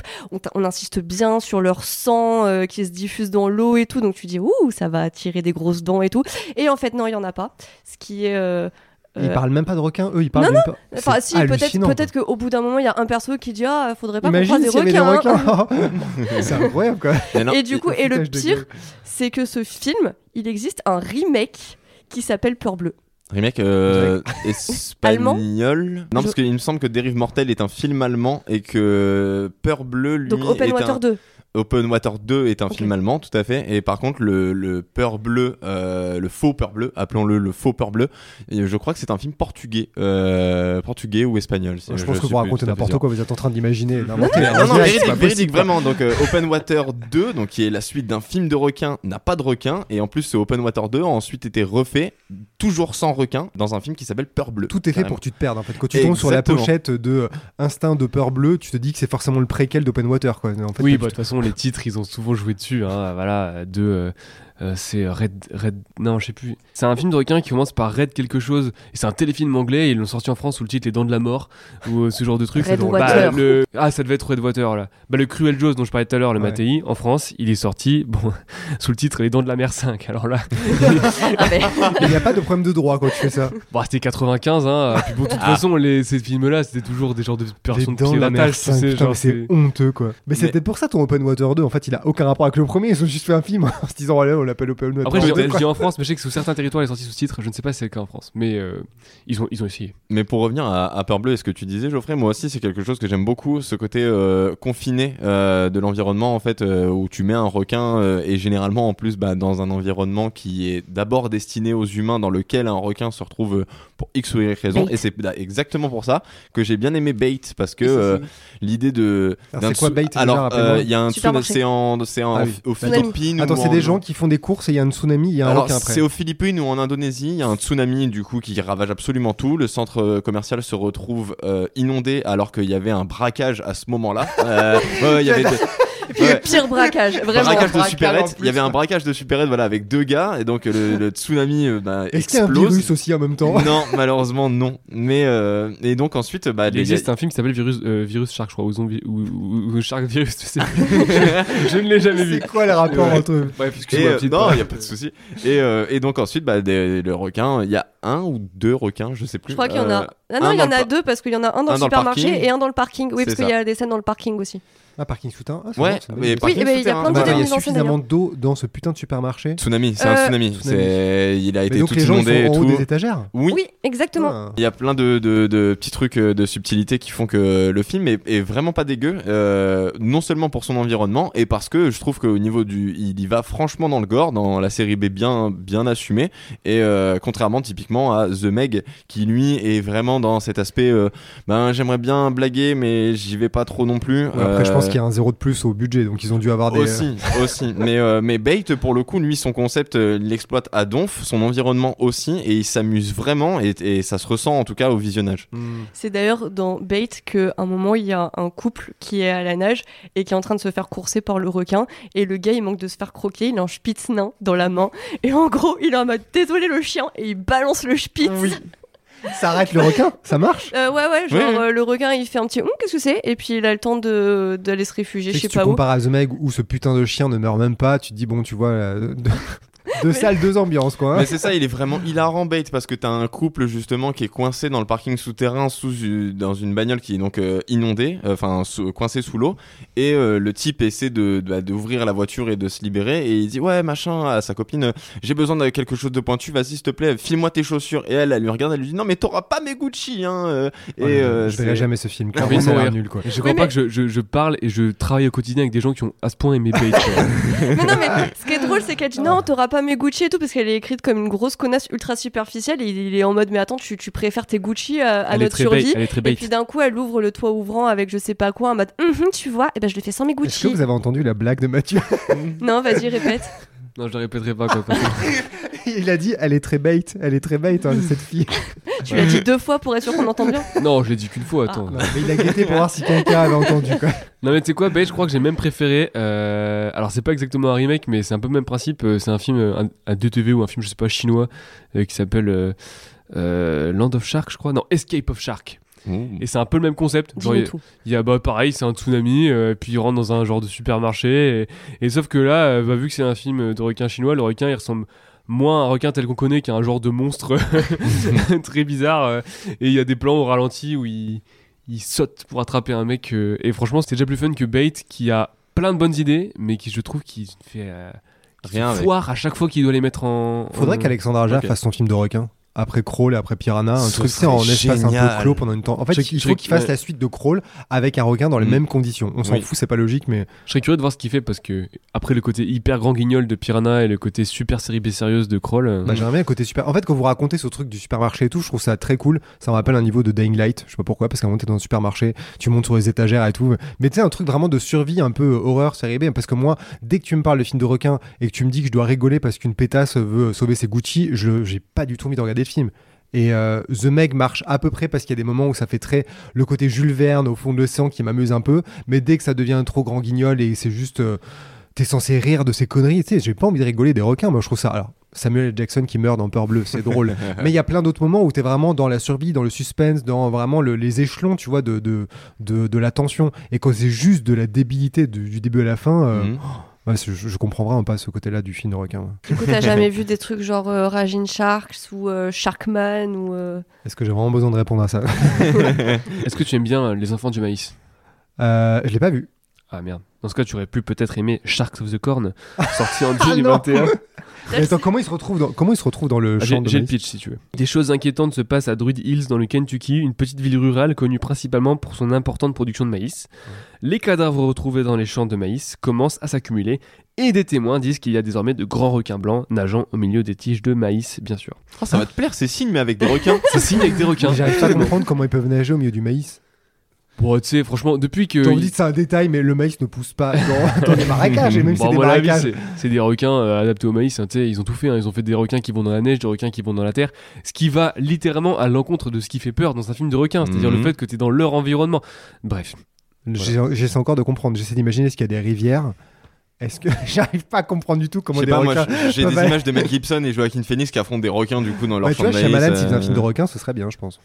J'imagine le, di- le dialogue avec la policière. Quoi? C'était la natation aux Jeux Olympiques Pardon. Mais en tout cas, en vrai, le truc de limite, ce qui pourrait peut-être se rapprocher le plus de ce que tu penses avec Aja, c'est le truc qui se prépare avec euh, Xavier Gans euh, pour Netflix Ah ouais, dans la Paris. scène là. Hmm. Ouais, un requin dans la scène. Ce qui, comme ça, a l'air très con, mais franchement, euh, pourquoi pas hein. Pourquoi ouais, non, pas moi, je suis étonné que la scène n'ait pas plus été exploitée, ou comme les catacombes, on en parlait Mhm. l'autre jour, qu'il y a peu de films dans les catacombes. C'est une bonne idée, tu vois, Ouais. comme des films d'horreur dans les pyramides et tout, il devrait y en avoir plus, même si euh, celui qu'on a eu, Pyramide, c'est de la merde. dire, mais, euh, il y en a eu un. Non, mais et- tu vois, c'est des décors, tu te dis, euh, les maisons, les forêts et tout, bon, ça peut être bien, mais exploiter des décors différents, c'est toujours très excitant quand t'aimes le genre. Et de voir des saloperies dans la scène, en plus, je pense que tout Parisien ou Parisienne n'a pas envie de mettre un pied dans la scène. Moi, je parce pense que Non, même aujourd'hui, c'est pas le pire truc qui est dans la scène. Ouais. hein. C'est très anxiogène comme milieu, des, ouais. des- des saloperies, des monstres, des créatures et tout ça, c'est euh, hyper intéressant. Et je Ah, me moi- suis même dit, tu vois, en parlant de la scène, le jour je parlais avec des potes, on disait c'est marrant qu'il n'y ait pas eu une espèce de, de série policière sur les brigades fluviales de la Seine, parce que c'est un décor euh, pour retrouver des cadavres et tout, parce qu'on parlait euh, avec un flic qui, disait, qui parlait de ça notamment. Et c'est vachement intéressant de te dire ce décor en plein milieu d'une ville de Paris n'a pas été plus utilisé. Mm. Donc un requin, moi je dis oui, clairement. Il n'y a pas Bérénice Bejo dans ce film d'ailleurs? Je sais plus. Je crois qu'il me semble que Bérénice Bejo est dedans. J'espère juste qu'à un un moment, il y a un mec qui blâme euh, Anne Hidalgo et qui a fait non, je saccage veux pas que les gens fassent des blagues. J'espère que c'est très premier degré. Bon, en tout J'espère cas, que- j'espère le, requin dans la scène, ça m'étonnerait pas. hein. Il pourrait y avoir Godzilla dans la scène, en fait, euh, ce serait parfaitement logique. Il y a un film qui est sorti en 2004, je crois, qui s'appelle Mégalodon, mais qui est en Angleterre, je crois, il est sorti sous le titre Sharkzilla. Parce que Ah. finalement, un mégalodon, est-ce que c'est pas un requin Godzilla? Eh ben, Non, mais c'est ça qu'il faut dans l'univers étendu de Godzilla versus Kong versus requin. Je crois que c'est dans Godzilla version le quiconque contre Godzilla, il me semble que c'est le, le- celui euh, l'original. Mhm. Euh, ils se battent contre une pieuvre et enfin c'est une vraie pieuvre Ouais, qui se bat avec vrai. les costumes et, Et euh, la scène est assez marquante. Ils l'ont filmé en premier plan et du coup ça Ouais. donne un, un aspect très bizarre parce que Ouais. je sens que la créature est vraiment visqueuse mais que la pieuvre elle est vraiment pas contente d'être là euh, hors de l'eau. euh. Ouais, c'est très très elle particulier. s'agite ouais. dans tous les sens et t'as vraiment l'impression qu'elle souffre. C'est dérangeant à regarder. Oui, bah la- la- le bien-être animal. Ouais, bah, comme dans Open euh, Water, à la fin, euh, ils éviscèrent un, un requin. Et euh, j'ai vraiment l'impression que c'est un vrai requin qu'ils sont en train euh, d'ouvrir. Mm. Et du coup, les images, elles me mettent trop mal à l'aise. Bah là-dedans, euh, pour moi, le. Enfin, c'est terrible parce que pour moi, c'est la scène de requin hors film de requin qui est la plus. euh, Enfin, c'est une scène qui me, qui- que je trouve ahurissante à chaque fois que je vois le film, qui est dans ce chef-d'œuvre absolu qui est l'enfer des zombies de, de Lucio Fulci. et, euh, et en fait, avant qu'ils arrivent sur l'île, je- vous l'avez pas vu, non? Non. ils, ils sont en bateau et il y a un moment, une scène complètement hallucinante comme seul le, le grand ciné italien de cette époque peut faire parce que justement il y avait aucune règle quoi tu vois. Enfin, Mhm. si évidemment je ne vais pas euh, je vais pas aller trop loin mais je veux dire c'est un truc complètement inimaginable aujourd'hui. T'as une fille qui nage euh, je sais plus si elle est en bikini ou si elle est nue je crois qu'elle est en bikini. Et J'ai peur de la suite. de- dans, dans l'eau. Et là il y a un vrai requin qui vient et elle se bastonne avec mais c'est un vrai truc genre c'est vraiment ils ont pris une, une actrice et ils lui ont dit bastonne quoi contre ce requin qui fait 1m50 Mais Baston, elle fait quoi mais, Je crois euh, qu'elle le bute, elle lui plante des trucs dedans et Ah tout. ouais Et la scène est hyper violente du coup, mais surtout elle est, mais enfin tu vois ça nulle part ailleurs. Enfin c'est quand même hallucinant comme truc. Et euh, Et l'actrice, elle a rien eu euh, non, je crois pas. Après le requin c'est pas un grand blanc non plus, tu vois, mais c'est quand même. euh, Ouais, il fait sa taille, tu Ouais, vois. même. Avec un requin, quoi, Ouais, c'est. ouais. ouais. Et c'est, euh, enfin de toute façon ça fait partie de ces scènes de Fulci où tu regardes et tu fais mais quoi? À quel moment? Évidemment euh, c'est euh, c'est horrible pour ce pauvre requin et je, je serais le premier à crier au scandale si ça arrive aujourd'hui, mais maintenant que ça a été tourné et que c'est dans le film, vraiment ça, part, ça participe à ce côté Mm. mais complètement euh, over the top de partout, de tout quoi. Et euh, non, vas-y, pour revenir euh, justement, parce que ça m'y fait penser, là, euh, oui, euh, les requins, c'est pas bien de les tuer, et euh, requins dans la Seine, on aurait presque pu avoir un truc avec l'année du requin qui se passait en France, et euh, qui au départ, justement, avait un peu ce discours euh, avec Marina Foïs qui capture le, le requin, et qui justement est en mode, bah, j'ai envie de, de changer de discours et dire, bah non, en fait, euh, ce requin, en plus, s'il est là, c'est à cause de l'homme, à cause du réchauffement climatique, non, on va pas le buter, on va juste le relâcher. Et je trouvais ça super malin, même si le film avait déjà plein de défauts, je trouvais, je trouvais ce, ce parti pris super malin jusqu'à ce que le film fasse un gros revirement et soit en mode de non, non, euh, fuck les antispécistes et on va buter le requin, Oui, quoi. parce qu'à la fin, ça devient un peu euh, très sérieux, presque un peu effrayant, parce qu'ils Ah, sont dans la nuit et Ouais, c'est ce qui fait euh, le- ben, l'originalité de ce Ouais, film qui pour le coup, euh, même- ouais, l'étrangeté qui pareil j'avais été un peu déçu après euh, Teddy des, des frères Boukarma qui, qui sont les Mhm. réalisateurs euh, mais qui, qui donne ce truc vraiment unique au film c'est à dire que et c'est pour ça que c'était invendable aussi d'ailleurs Mm. c'est que euh, d'un côté il assume le côté un peu euh, très franchouillard entre guillemets quoi et de l'autre bah à la fin il y a une vraie scène d'angoisse et les effets Mhm. spéciaux sont pas mal du tout Ouais, franchement je m'attendais pas à ça c'est assez étonnant et du coup comme tu dis ouais c'est il y a une ambiguïté un peu étrange là-dedans du coup Mm. mais c'est vraiment original pour le coup on, Mm. peut- on va pas leur tirer ça Non, c'est sûr, mais quand tu vois l'affiche, euh, Marina Foïs, euh, Cadmerade, c'est ça avec. ouais, euh, ouais. Qui a euh, un personnage hyper touchant je trouve Ouais. Ouais, Ouais, et carrément. c'est horrible que le film se foute autant de la gueule du personnage de Canmerade alors qu'il est juste trop chou et bienveillant. C'est juste un gars qui veut partir tranquille à la retraite avec sa femme, qui s'inquiète pour elle. Mm. Et il est tourné en dérision tout le long, comme si, genre, euh, juste un homme euh, qui euh, laisse faire euh, ce qu'il veut à sa femme et euh, qui la laisse être carriériste et tout. C'était véritablement mal. J'ai vraiment pas compris, genre, euh, le, le fait véritablement de se foutre de la gueule du personnage, se foutre de Marina Foïs qui veut pas tuer, euh, j'allais encore dire le dragon, décidément Obsession. qui veut tuer le, le requin et au final c'est elle la fautive et tout le monde se met contre elle en disant ouais franchement ça se fait pas ce que t'as fait t'aurais dû buter le, le requin et tout j'ai vraiment pas compris ce revirement du film alors que le parti pris du début je l'aimais beaucoup Bah, pour le coup, je trouve que l'année du requin cristallise assez bien en fait le, le problème avec les films de requins en général, à savoir qu'il joue sur les deux tableaux. Il veut être à la fois très drôle et justement un peu léger, mais en même temps, il veut absolument être ce film de requin très sérieux, euh, avec un propos en plus écologique, euh, antispéciste, etc. Et, et c'est exactement à mes yeux en fait ce qui le, pro- bah, le problème avec les films de requins d'aujourd'hui, à savoir que soit il se situe pile dans l'entre-deux justement et du coup ça marche pas, soit il verse euh, absolument bah, de- dans, le, dans la série B qui en fait trop et du coup ben comme Geoffrey typiquement bah il y a des personnes qui sont totalement hermétiques à ça et, et ça fonctionne pas forcément Personne très bien bon goût, oui. et de l'autre côté les films ultra sérieux type euh, The Reef ou euh, ce genre de choses et ben euh, là on est on est euh, encore une fois dans, dans un tout autre style qui euh, pareil bah, n'est pas du tout adapté en fait aux personnes qui veulent simplement s'amuser devant un film de requin Ouais, mais d'un autre côté, alors bon, ça c'est encore une fois très personnel et c'est sujet de violents débats avec Alex notamment. Euh, moi, moi j'adore le, le, coup- le série B dans l'idée, euh, dans l'idée qu'on s'en fait aujourd'hui, parce qu'évidemment euh, le système qui donne son nom à série B n'existe Mm. plus. Enfin bref. Mm. Mais pour moi, ce que ça veut dire, c'est que c'est des films qui se, se- se prennent assez au sérieux pour mettre vraiment du cœur à l'ouvrage et sont assez second degré pour être marrants. Et, euh, et surtout qu'ils sont assez sérieux pour pas être des pures parodies comme on Mhm. parlait tout à l'heure, tu vois, le Ouais. truc Asylum. Ouais. Et le film de requin est pour moi euh, un des sous-genres euh, d'exploitation un peu comme ça, encore aujourd'hui, qui arrive de temps en temps à produire des films, qui arrivent à se mettre sur cette fine ligne qui moi me fait vraiment kiffer et qui est euh, où il y a vraiment c'est là que c'est inventif pour moi instinct de survie c'est ça tu vois Euh, c'est euh, c'est très second degré parce que c'est complètement improbable genre la Mhm. fin est délirante et tout mais d'un autre côté c'est pas une parodie c'est pas c'est pas une- Mmh, de ce que dire.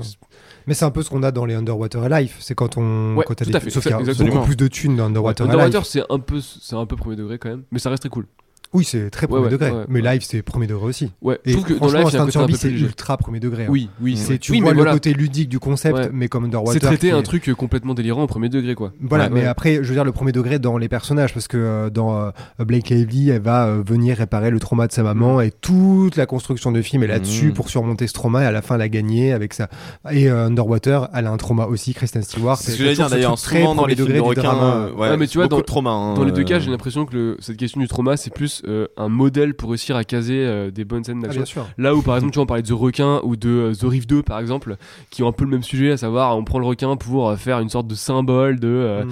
euh, que je sais pas, c'est elle se fait stalker dans The Rift 2 ou de, je crois que c'est vraiment sa vie de couple, ce genre de truc dans The Requin. Oui. Et en fait, vu qu'ils c'est que ça, euh, ils en oublient euh, d'en Oui, faire. parce un que The film Requin, fun. ils ont des problèmes de couple et c'est leur chambre qui part à la dérive. Ouais, c'est ouais. ça, et ils doivent régler leur problème de couple. Et surtout, tu vois en fait le décor de la chambre, parce qu'au début, c'est vraiment le petit bungalow entier qui part. Donc ça reste quand même un truc à peu près avec euh, trois murs, euh, un plancher. Et en fait, tu vois progressivement la chambre s'étioler comme Ouais. leur Oh, mariage qui beau. part à la Ah, dérive. Mais effectivement, dans Underwater et Life ou Instinct de survie, tu sens qu'il y a un prétexte drama pour attirer des bons euh, acteurs et actrices aussi, pour qu'ils aient un Ouais. truc à jouer, pour donner un peu de, ciment dramatique, mais qu'après, c'est purement du spectacle, il faut que ce soit ludique, il faut que ce soit rythmé, et il y a un Mhm. vrai savoir-faire technique de ce côté-là. Ouais. Mais pour revenir à ce que tu dis sur l'équilibre entre de l'humour et du premier degré, je trouve que Peur Bleu a vachement essayé d'être entre les deux aussi. Ouais, pour parce moi, que Peur Bleue est oui, clairement là dans ce complètement. modèle-là. bah voilà, parce que du coup, c'est un truc qui a coûté assez cher à l'époque. Je crois que c'est 60 millions, un truc comme ça. Donc c'est Oui, un c'est gros dingue. budget. Donc Oui. euh, ouais, c'est genre l'équivalent de 100. euh, c'est quasiment un budget à la The Meg en fait, euh, avec l'inflation. Ouais. Donc c'était un blockbuster à l'époque. Rémi Harlin, enfin vraiment un gros Bien truc. sûr. Thomas Jackson, Jane. Ouais, c'est ça. euh, ouais, bien sûr. Et il joue beaucoup sur le premier degré parce que bah, l'héroïne, elle veut utiliser euh, un truc qu'il y a dans le cerveau des requins pour Bon, soigner son papa qui a Alzheimer et tout. Enfin vraiment en mode euh, méga drama quoi. Mhm.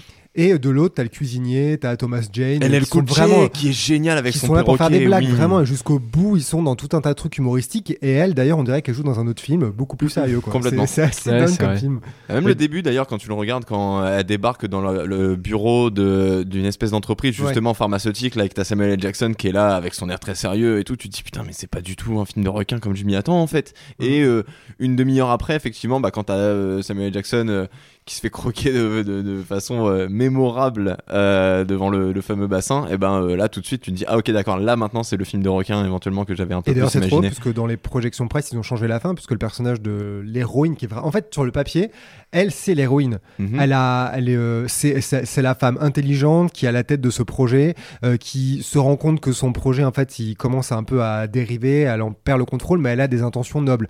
Mais en fait elle est tellement dure le personnage est tellement froid. Super actrice à Burroughs d'ailleurs qu'on voit trop peu que euh, en fait elle est rendue détestable parce qu'à côté de ça il y a le mec trop cool donc Thomas Jane qui est un peu le un peu le genre l'aventurier le mec qui est plus lui c'est pas la tête tu vois c'est le corps c'est les muscles il est là pour s'occuper des requins il comprend la vraie vie et elle elle est dans les sphères intellectuelles de la science. Et à la fin en fait ils ont changé la fin où elle devait survivre pour qu'elle se fasse buter. En fait elle se sacrifie pour se racheter un peu et c'est les deux mecs un peu guignols qui gagnent. Et dans les projections test ils ont changé parce que les gens n'aimaient pas trop qu'elle survive cette conne en fait. En fait c'était vraiment ça. Et en fait tu vois les deux films qui n'arrivent pas à coexister le film sérieux un peu avec elle genre un peu grave genre les expérimentations scientifiques Ouais. Alzheimer et tout et le côté guignol en fait c'est celui-là que les gens voulaient quoi c'est trop drôle Ouais. C'est pour ça qu'après, il y a eu Peur Bleue 2, où là, on est complètement dans parti le... euh, dans oui, en grandiloquent. vrille, Ah, j'ai euh, pas vu Peur Bleu 2 ni 3 c'est quoi les Oh. histoires Ah, Alors, dans génial. le 2, euh, en gros, euh, Bella, donc le requin, a eu des bébés. Et euh, il y a un gars qui, euh, plutôt que de prendre le truc euh, dans le cerveau des requins pour euh, l'Alzheimer, qui lui veut en fait euh, un truc pour rendre plus intelligent et plus fort et développer toutes les capacités de son cerveau parce qu'on n'utilise que 15% de notre cerveau. Du coup, il se shoot à Lucie ça. le Il y a des effets de caméra un peu un bizarres. peu Et après, il devient très très borderline. Et du coup, ouais, il prend le produit là que ben utilisait la scientifique dans le premier port bleu, l'espèce de crack de requin là. Euh, il, il se prend, mais vraiment, il se prend ça en fiole, vraiment en s'enfilant ça euh, tranquille. Euh, donc du coup, il devient plus fort et plus intelligent. Voilà. Euh, et bah t'as les requins qui, exactement comme dans le premier film, investissent le labo une fois que le labo commence à couler. Et euh, le casting est, est séparé en différents petits groupes, euh, reconnaissables d'ailleurs dans des couloirs de couleurs et tout. Le film utilise un code de couleur et tout avec. C'est euh, Adibou quoi. c'est Adibou, exactement. Et, euh, et c'est déconnant, mais comme jamais quoi. Et il y a les bébés requins, parce que du coup, Bella, elle a fait des bébés. Et à un moment, il y a l'attaque, euh, il y a le- la horde de bébés requins qui euh, attaque euh, un des personnages féminins. Et c'était clairement pour faire un peu une scène scène genre avec euh, un Ah, truc totalement plus une scène nombreux, piranha, plus ouais. petit. Genre en gros, c'était pour euh, varier un peu la mise en scène, sauf qu'il n'y Mm. en a pas vraiment. Et il y a aussi cette scène très drôle où il y a le méchant qui parle avec un autre méchant et euh, il y a le requin qui les écoute au hublot en mode il fait des tours, il est en mode Mhm, j'ai entendu votre plan. Oui, Ok, donc Peur bleu, c'est évité, c'est ça Alors, si bleu compris 2, il est franchement hilarant, Tu mais peux con sauter à le souhait. 2, ouais. mais le 3 par le contre 3 est sympa. est franchement amusant. Exactement, le parle de 3 quoi, est le 3 vraiment pas Avec mal une du bière et des chips, ça passe. Ouais. Alors là, ça me donne pas envie dit C'est un comme peu ça. comme le 2 mais en mieux en fait. Euh, alors le 3, ils ont changé, il y a plus cette histoire de labo euh, sous-marin, etc. C'est une euh, biologiste marine, euh, Tania Raymond, qui joue dans Lost, je sais pas si ça te parle. dans Ah, Lost, Voilà, C'est laquelle Alex la fille de Alex. Rousseau, la qui a fille été de la française. par. Ben. Mm. Voilà. La française. La française, entre guillemets. ouais. voilà, on se comprend. Euh, donc Tania Raymond, qui est biologiste marine, qui étudie donc les requins, euh, voilà, avec son équipe. euh, T'as un geek, un type euh, un peu type euh, baraqué justement les muscles, euh, et euh, une euh, meuf qui vient du Japon, je crois, ou en tout cas une asiatique, euh, qui elle est euh, plutôt intelligente et dans tout ce qui est bouquin théorique. Et euh, il y a des types qui débarquent en gros parce que ben il y a des requins bulldogs qui se mettent à avoir un comportement anormalement euh, dangereux et agressif. Donc des types débarquent pour commencer à chasser les bulldogs et en fait on se rend compte que les fameux requins bulldogs sont ceux qui se sont échappés du complexe sous-marin euh, du deuxième et euh, ces types-là veulent utiliser les requins en fait pour envoyer un message parce que ce sont des éco-terroristes et si en fait ils laissent les requins bulldogs tuer les gens peut-être que les gens prendront conscience en fait que le changement climatique c'est dangereux et ça a des effets nuisibles Et oui, quand même. les ayatollahs exactement. Ok, bah ça mais, le, mais par contre, il, il, a, il a cet équilibre effectivement entre film un peu, un peu bébête et, Mhm. et un peu second degré, mais qui se prend mine de rien un petit peu au sérieux, bah, ne serait-ce que dans son propos écologique, bon certes qui finit avec des avec des voilà, qui qui finit sont les méchants. Voilà, qui- mais, mais en tout cas, tout le début est vraiment pas mal. Ouais. euh, le casting est très cool et euh, et il y a de très chouettes scènes d'action avec explosion et tout. euh, et le film est très généreux. Un arrachage de tête à la volée euh, Oui. assez Oui. mémorable. On a une décapitation comme ça. où, Ouais, euh, ouais, ouais. Non, c'est assez amusant. Mais tu vois, c'est le genre d'amusement que, que j'attendais d'un truc comme euh, Sharks 3D. Shark 3D, il n'y a pas de Mhm. S, je crois. euh, Euh, Shark quoi Knight. Aux Oui. États-Unis, qui a un pitch, enfin, même pas un pitch, un scénario d'une stupidité, C'est mais quoi? hallucinante. Bah, je vais te raconter. et, euh, et, et qui est fait euh, vraiment euh, très. qui, qui, qui a pas ce truc très premier degré. En fait, c'est vraiment. Euh, hyper vraiment tout ce que tu détestes dans euh, le slasher avec Arrête des- de teaser, j'ai envie de savoir de quoi ça parle. avec le slasher avec des ados dans les années 2000 où euh, ils ont tous une, une fonction qui est, qui est hyper euh, obligatoire et c'est hyper chiant. Et bref, et euh, le- ouais, le, le scénario en gros, bah, c'est des jeunes, ils vont faire euh, la. Mais ça sorti en salle, hein, vous l'avez pas vu Non, non, Non. arrête de repousser C'est l'échéance. réalisé Je par mec qui a fait que c'est. Destination Finale 4, donc le pire, en C'est lequel 3D. Destination Finale 4 C'est Celui avec le circuit, la la voiture. Ouais. Et, euh, et oui, ils vont sur une île chez l'une de chez l'une d'entre eux. Et, euh, et en fait, donc c'est un lac d'eau salée, c'est important. et ils se font croquer, en gros quoi, par euh, plein de requins différents. Alors il y a un requin marteau, il y a un requin bulldog. Ah c'est non, j'ai pas vu ça, je crois. C'est gentil. Et en fait, tu te rends compte, alors attention spoiler si vous vouliez voir euh, Shark 3D, Clairement, euh, non. renommé sur Amazon Shark parce qu'il est pas en 3D, donc c'est juste requin. Euh, le... Oui, en fait, c'est un complot des anciens du club de plongée et du shérif du coin qui veulent faire une genre de télé-réalité euh, clandestine en mode snuff movie avec des requins. du coup, ils les ont importés genre de la mer dans le lac pour tuer des gens, mettre des caméras sur les requins et filmer les gens se faire bouffer. Mais il y a quelques plans hyper marrants et en fait c'est dommage que le film euh, ait pas plus cette genre de d'équilibre comme à la Mhm. peur bleue tu sais entre le pitch mais Mm. Vraiment euh, d'une stupidité hallucinante quoi et, euh, et, et la façon dont il le fait. Ouais. C'est avec le gars euh, dans la vie avec une amie qui aime beaucoup Avatar et euh, un- le, le gars qui joue vraiment le le tu sais le vicelard un peu crade de, de ce genre de film euh, c'est le gars qui joue Norm tu sais le scientifique qui sert à rien dans Ah oui. les Avatars Ah oui. et Bah attends, il a pas du tout une gueule de Bah, de méchant. mec- bah là, ils lui ont mis, un, chapeau. Genre un bon. chapeau un pas rien. voilà. Et il fait des blagues salaces euh, euh, sur le viol. Voilà. Ah d'accord. C'est super. Ça va. voilà. Le Bah- film est- et il y a quelques effets spéciaux assez marrants parce qu'ils ont pris ce ils ont ce parti pris que les requins c'est plus vraiment des requins, euh, Mm. c'est vraiment des genres de monstres numériques. euh. Mais putain, qu'est-ce que c'est? Qu'est-ce que c'est con. hein. Bah, j'en parlais tout à l'heure, mais c'est encore une fois le même problème que j'ai avec The Meg, euh, même si voilà, j'adore Jason Statham et que bah, c'est toujours très drôle de le voir buter des requins de 15 mètres de long euh, juste avec un, couteau. Mais euh, il y a plein de moments, en fait, plein de scènes où je vois que le film voudrait me faire rire et voudrait y aller franchement, en fait, et d'autres où tu sens clairement qu'ils veulent faire un film sérieux, premier degré à propos d'un mégalodon qui revient des profondeurs, etc. Et c'est quelque chose en voyant bah, la bande-annonce de- du, du deuxième, à mon avis, il va, il va y aller beaucoup plus franchement, en fait, justement, dans ce côté second degré, débridé, euh, Une décomplexé. scène dans le Jurassique, donc oui. Voilà, exactement. Et, euh, et tout ce côté, ce premier degré, en fait, bah, qui parasitait, en fait, euh, tout ce qui pouvait éventuellement être euh, un peu sympa et rigolo dans le film. euh, là, il va vraiment lâcher les chevaux. Et en tout cas, j'espère que qu'il va justement réussir à, à s'y retrouver un petit peu mieux. Bah, le problème du premier aussi, c'est qu'il y avait toute cette, euh, cette promesse de rated R avec de la violence. et Aussi. Ils ont pas arrêté de jouer autour avant de dire oui, non, et du coup, on sait pas trop le fin mot d'histoire. Est-ce qu'ils ont changé en cours de production? Est-ce qu'ils se sont foutus de notre gueule pour nous vendre un film? En fait, le truc qui est dingue dans le premier, c'est que. En fait, que le film ne soit pas violent, c'est pas forcément un problème. Il pourrait jouer Non. sur un autre tableau, mais là, il y a tellement de moments où ça n'a aucun putain de sens que per- personne se fasse bouffer. On dirait un Fast and Furious, quoi, où la ville entière est détruite et vous inquiétez pas, il y a pas de victimes. Et du coup, ça, c'est vraiment le foutage de gueule où tu te dis que le film se fout de ta gueule, ne veut pas que tu ris avec le film. Complètement. Bah, c'est de toute façon aussi le, le départ avec le personnage de Jason Statham, on dirait euh, Stallone dans Cliffhanger, où euh, Il fallait qu'elle casse Stallone.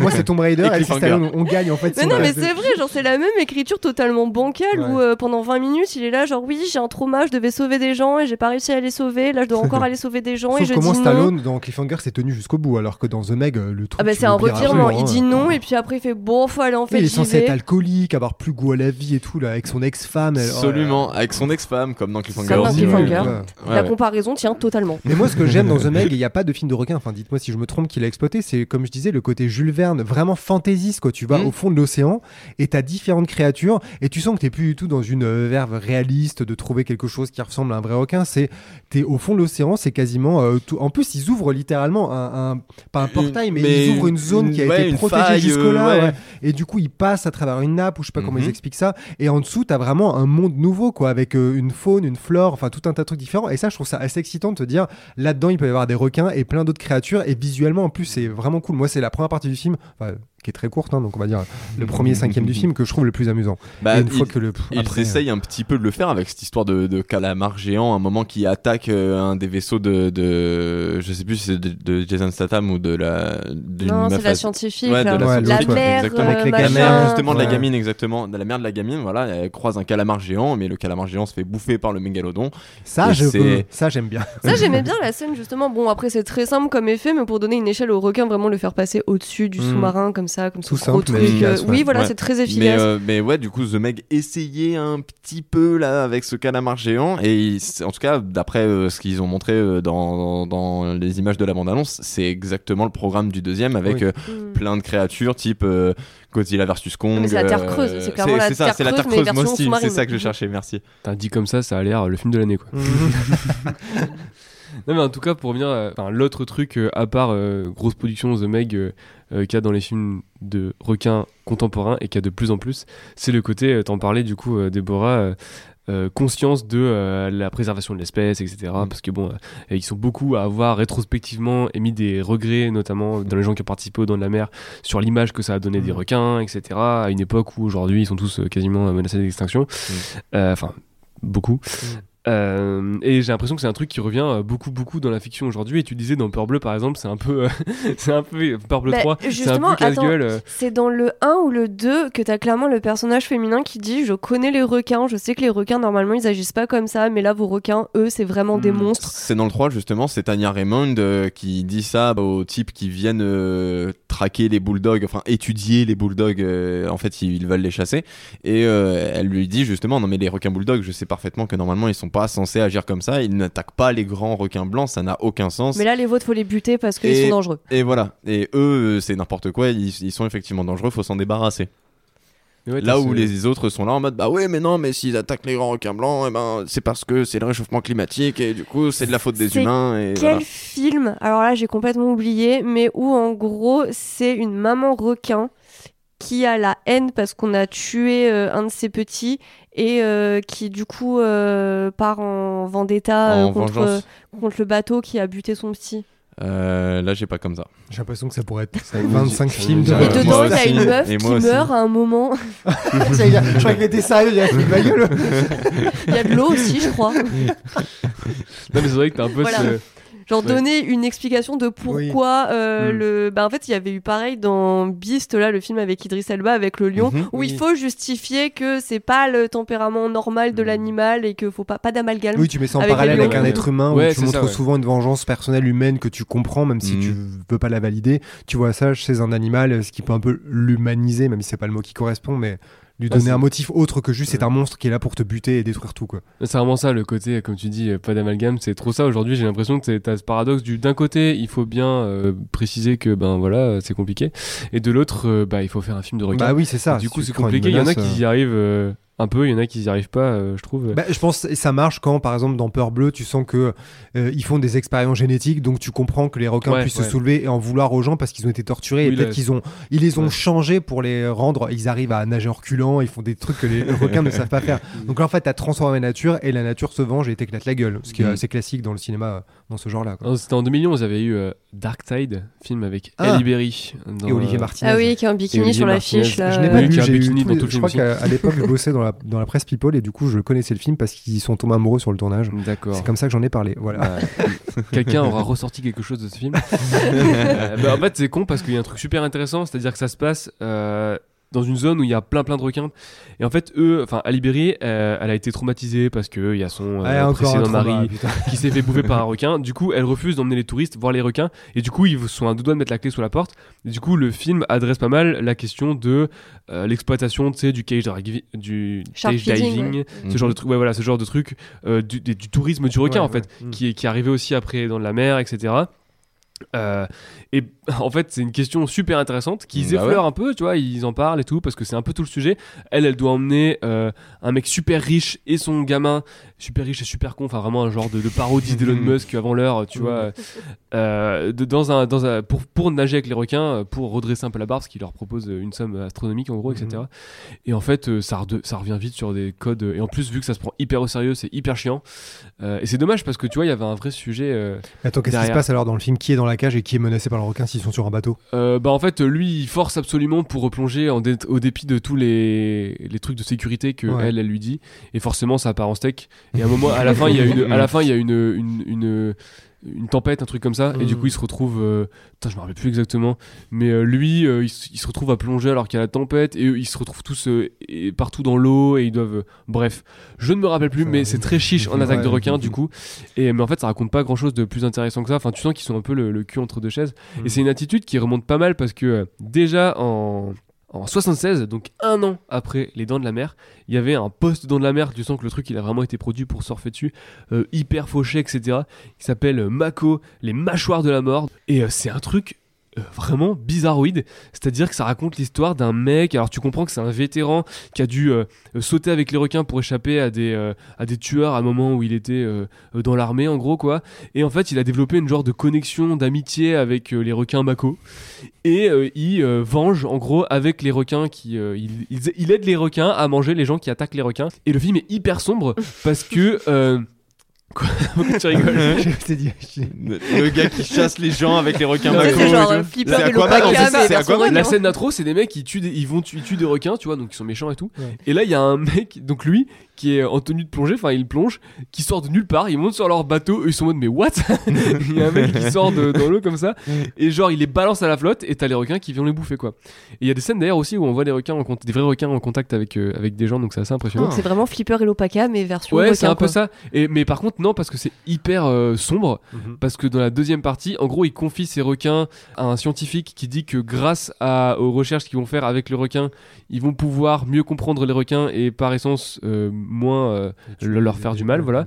Et euh, à, à un mec, enfin via une femme qui le drague un peu en gros, il, il se fait convaincre par un mec qui gère un genre de, de petit cabaret à la con, enfin c'est hyper fauché, hein, donc tu t'imagines, Mhm. pour en faire un spectacle avec la, la fille qui va plonger avec, bref.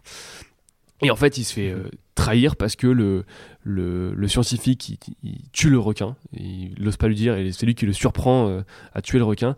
Et euh, ce, ce- le- au cabaret, là, ils utilisent des électrosons tu sais, pour niquer complètement son, Mhm. son système, Mhm. euh, ce qui lui fait beaucoup de mal aussi. Et il finit par euh, se suicider en se faisant manger par ses propres requins. Enfin, c'est Wow Je m'attendais pas à ça, la vache Ouais, mais Ah, c'est com- complètement hallucinant, c'est Ah ouais. hyper sombre et vraiment c'est un truc en mode euh, hey, euh, on surfe sur les dents de la mer mais en même temps on y va franchement dans la le- le- les vrais meurtriers sont Ouais. les humains quoi. Bon c'est hyper manichéen et tout du coup Putain, mais dingue. c'est vraiment une curiosité quoi. Voilà. Jamais entendu parler.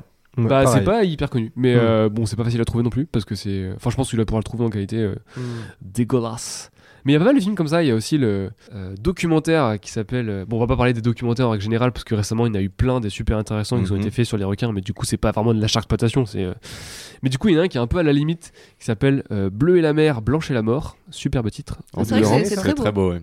Il est sorti en 71, donc Ouais. 4 ans avant Dents de la Mer, et qui a très probablement d'ailleurs inspiré euh, l'auteur du, du roman original, et qui c'est presque un peu un mondo, tu sais, ces, ces- ces films qui euh, qui, Mhm. euh, qui, qui, qui font sous le prétexte documentaire ont un côté très sensationnaliste, très très d'exploitation dans les années 70, qui suit du coup une équipe de plongeurs et de, de, de- de- de- ouais, un peu pas journalistes mais reporters entre guillemets qui traquent le Grand Blanc à une époque où mine de rien il n'y a pas encore les dents de la mer donc c'est Mhm. reste un peu un mystère tu vois pour le grand public et qui dans l'équipage est constitué de plein de plongeurs etc qui n'ont jamais vraiment côtoyé euh, des Grands Blancs la plupart l'avouent et tu suis leur expédition et t'en vois que à la toute fin des Grands Blancs alors avant t'as plein d'images avec des requins etc et euh, en fait, c'est assez euh, fascinant comme film parce que tu sens qu'ils veulent appuyer le côté un peu, enfin, du moins au début, sensationnaliste du on va rencontrer le tueur des mers. Ils disent oui, c'est le plus grand prédateur de l'histoire, etc. C'est, c'est un truc horrible, etc. Mhm. Et en fait, tu te rends compte au fur et à mesure de leur expédition qu'ils se rendent compte que c'est des animaux super euh, beaux et super euh, importants pour l'écosystème, etc. Bon, ils le disent pas vraiment, mais et en fait, il y a cette ambiguïté qui est là dans le film. Alors, ils le disent d'ailleurs que c'est une espèce à préserver, mais d'un autre côté, t'as le côté un peu euh, euh, spectaculaire de on va te montrer des requins. Il y a des images super belles d'ailleurs dans le, dans le documentaire. Et ouais, ce côté, tu sais, un peu le cul entre deux chaises, j'ai l'impression que c'est un peu. caractérisé euh, toute la toute la production de chaque exploitation qu'il y avait par la suite c'est assez amusant quoi Putain, c'est dingue. Ouais. Bah, on devrait faire un dossier euh, là-dessus, mais pas sûr que ça, que Ouais, ça parce que- rapporte beaucoup. En fait, on va pas revenir sur les dents de la mer parce que tout le monde l'a fait euh, 25 000 fois. Euh, on a déjà fait un peu les films qui sont bien depuis les dents de la mer.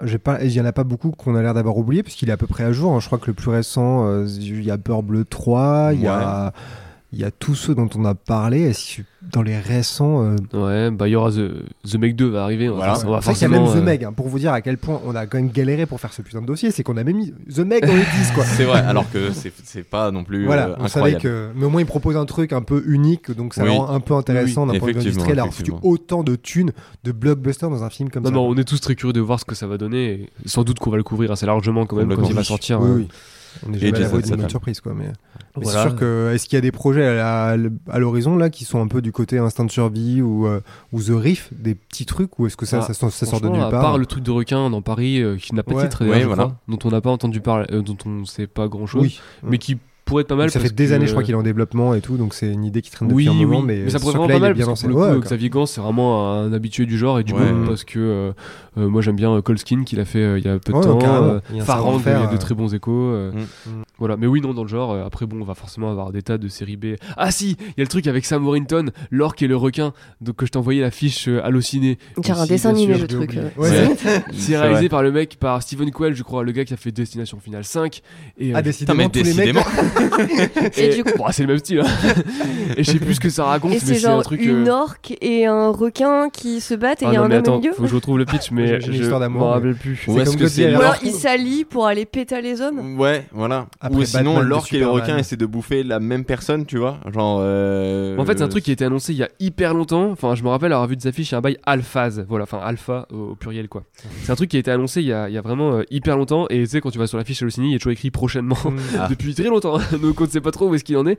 Mais, euh, mais euh, voilà, après avoir tout essayé, il y a une faute d'orthographe d'ailleurs, après avoir tout essayé pour abattre un grand requin blanc qui se nourrit au large des côtes, le gouvernement américain est forcé de faire appel à un spécialiste, donc probablement Sam Worthington, qui se trouve actuellement en prison. Et voilà, donc c'est oui, c'est réalisé par euh, Stephen Quayle, le monsieur Destination Finale 5. Eh ben. Euh, voilà. C'est donc ça les raisons d'espérer. Et oui, sur l'affiche, il y a un orque et euh, un requin, Blanc. Ah, mais c'est quoi? Énorme d'ailleurs. Euh, et du coup, euh, je voilà. Et donc The Meg 2, euh, là le film de Tommy Wiseau, euh, où faut- autant Ouais. dire personne n'a aucun espoir en- dans ce projet-là. En tout cas, à chaque fois qu'on parle de requins, je suis jamais plus convaincu de regarder ceux que j'ai pas vus. hein. Ouais. Vraiment, je me dis, j'ai vu ceux qui sont plus importants. Si le documentaire dont tu parles, là, ça fait un moment que j'ai envie de le regarder euh, parce qu'il a l'air intéressant et spécial dans son genre, mais. euh, mais je pense que j'ai un peu, j'ai l'impression d'avoir vu tous les trucs qui valaient vraiment le coup d'être vus, quoi. Après, dans les documentaires autres que celui-là, il y en a plein d'intéressants. Oui, je parle vraiment du côté un peu de la mer, tout plus ça. ouais. fiction. euh, T'as vu Gang de requins. Hein? T'as vu Gang de requins?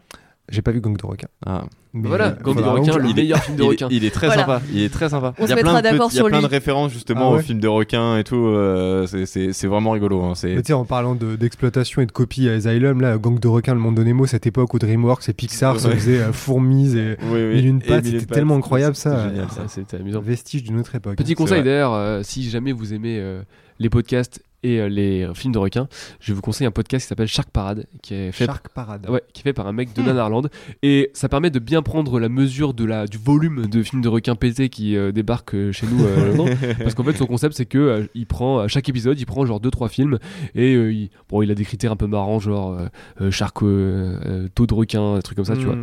et du coup il fait tous les films de requins comme ça à son rythme c'est assez amusant voilà Je-. Et d'ailleurs bah, je me dis que ça pourrait faire un bon podcast aussi finalement pour lui faire concurrence Chez nous, Avec les ouais, films de c'est vrai. requins. C'est vrai que ça fait genre 3 ans et demi qu'on parle de faire un podcast, mais Ouais, du coup, si un jour on fait un podcast, on peut demander aux gens de nous mettre 5 étoiles, euh, de partager aussi le podcast, ce serait De pas mal. l'écouter, ce serait bien aussi. Ils peuvent l'écouter aussi, oui, ça pourrait être pas mal. Et au-delà de ça, d'aller voir euh, les articles sur écran large qu'on va faire sur les films de requins, mais pas que, de crocos aussi des fois. On a aussi Ouais. un truc sur les Oui, crocos, Et les dinosaures. voilà, etc. Bon, toutes les, toutes les espèces animales. Euh, et voilà.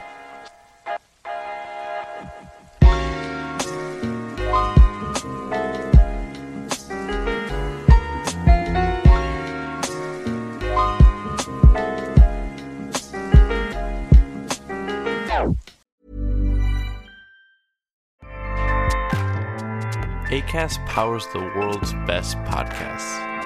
Here's a show that we recommend. The Real Housewives is a guilty pleasure for most, but if you're looking to not feel guilty about that pleasure, tune in to Everything Iconic with me, Danny Pellegrino, where I break down all the messy moments and behind the scenes antics of Bravo's popular franchise. And on Everything Iconic, I also interview celebrity guests like Kelly Ripa, Kiki Palmer, Drew Barrymore, Cameron Diaz, and more about their guilty pleasures, their past work, and so much more. So if you're pop culture obsessed and find yourself watching way too much reality TV like me, tune in to Everything Iconic with Danny Pellegrino wherever you listen to podcasts. ACAST helps creators launch, grow, and monetize their podcasts everywhere. ACAST.com.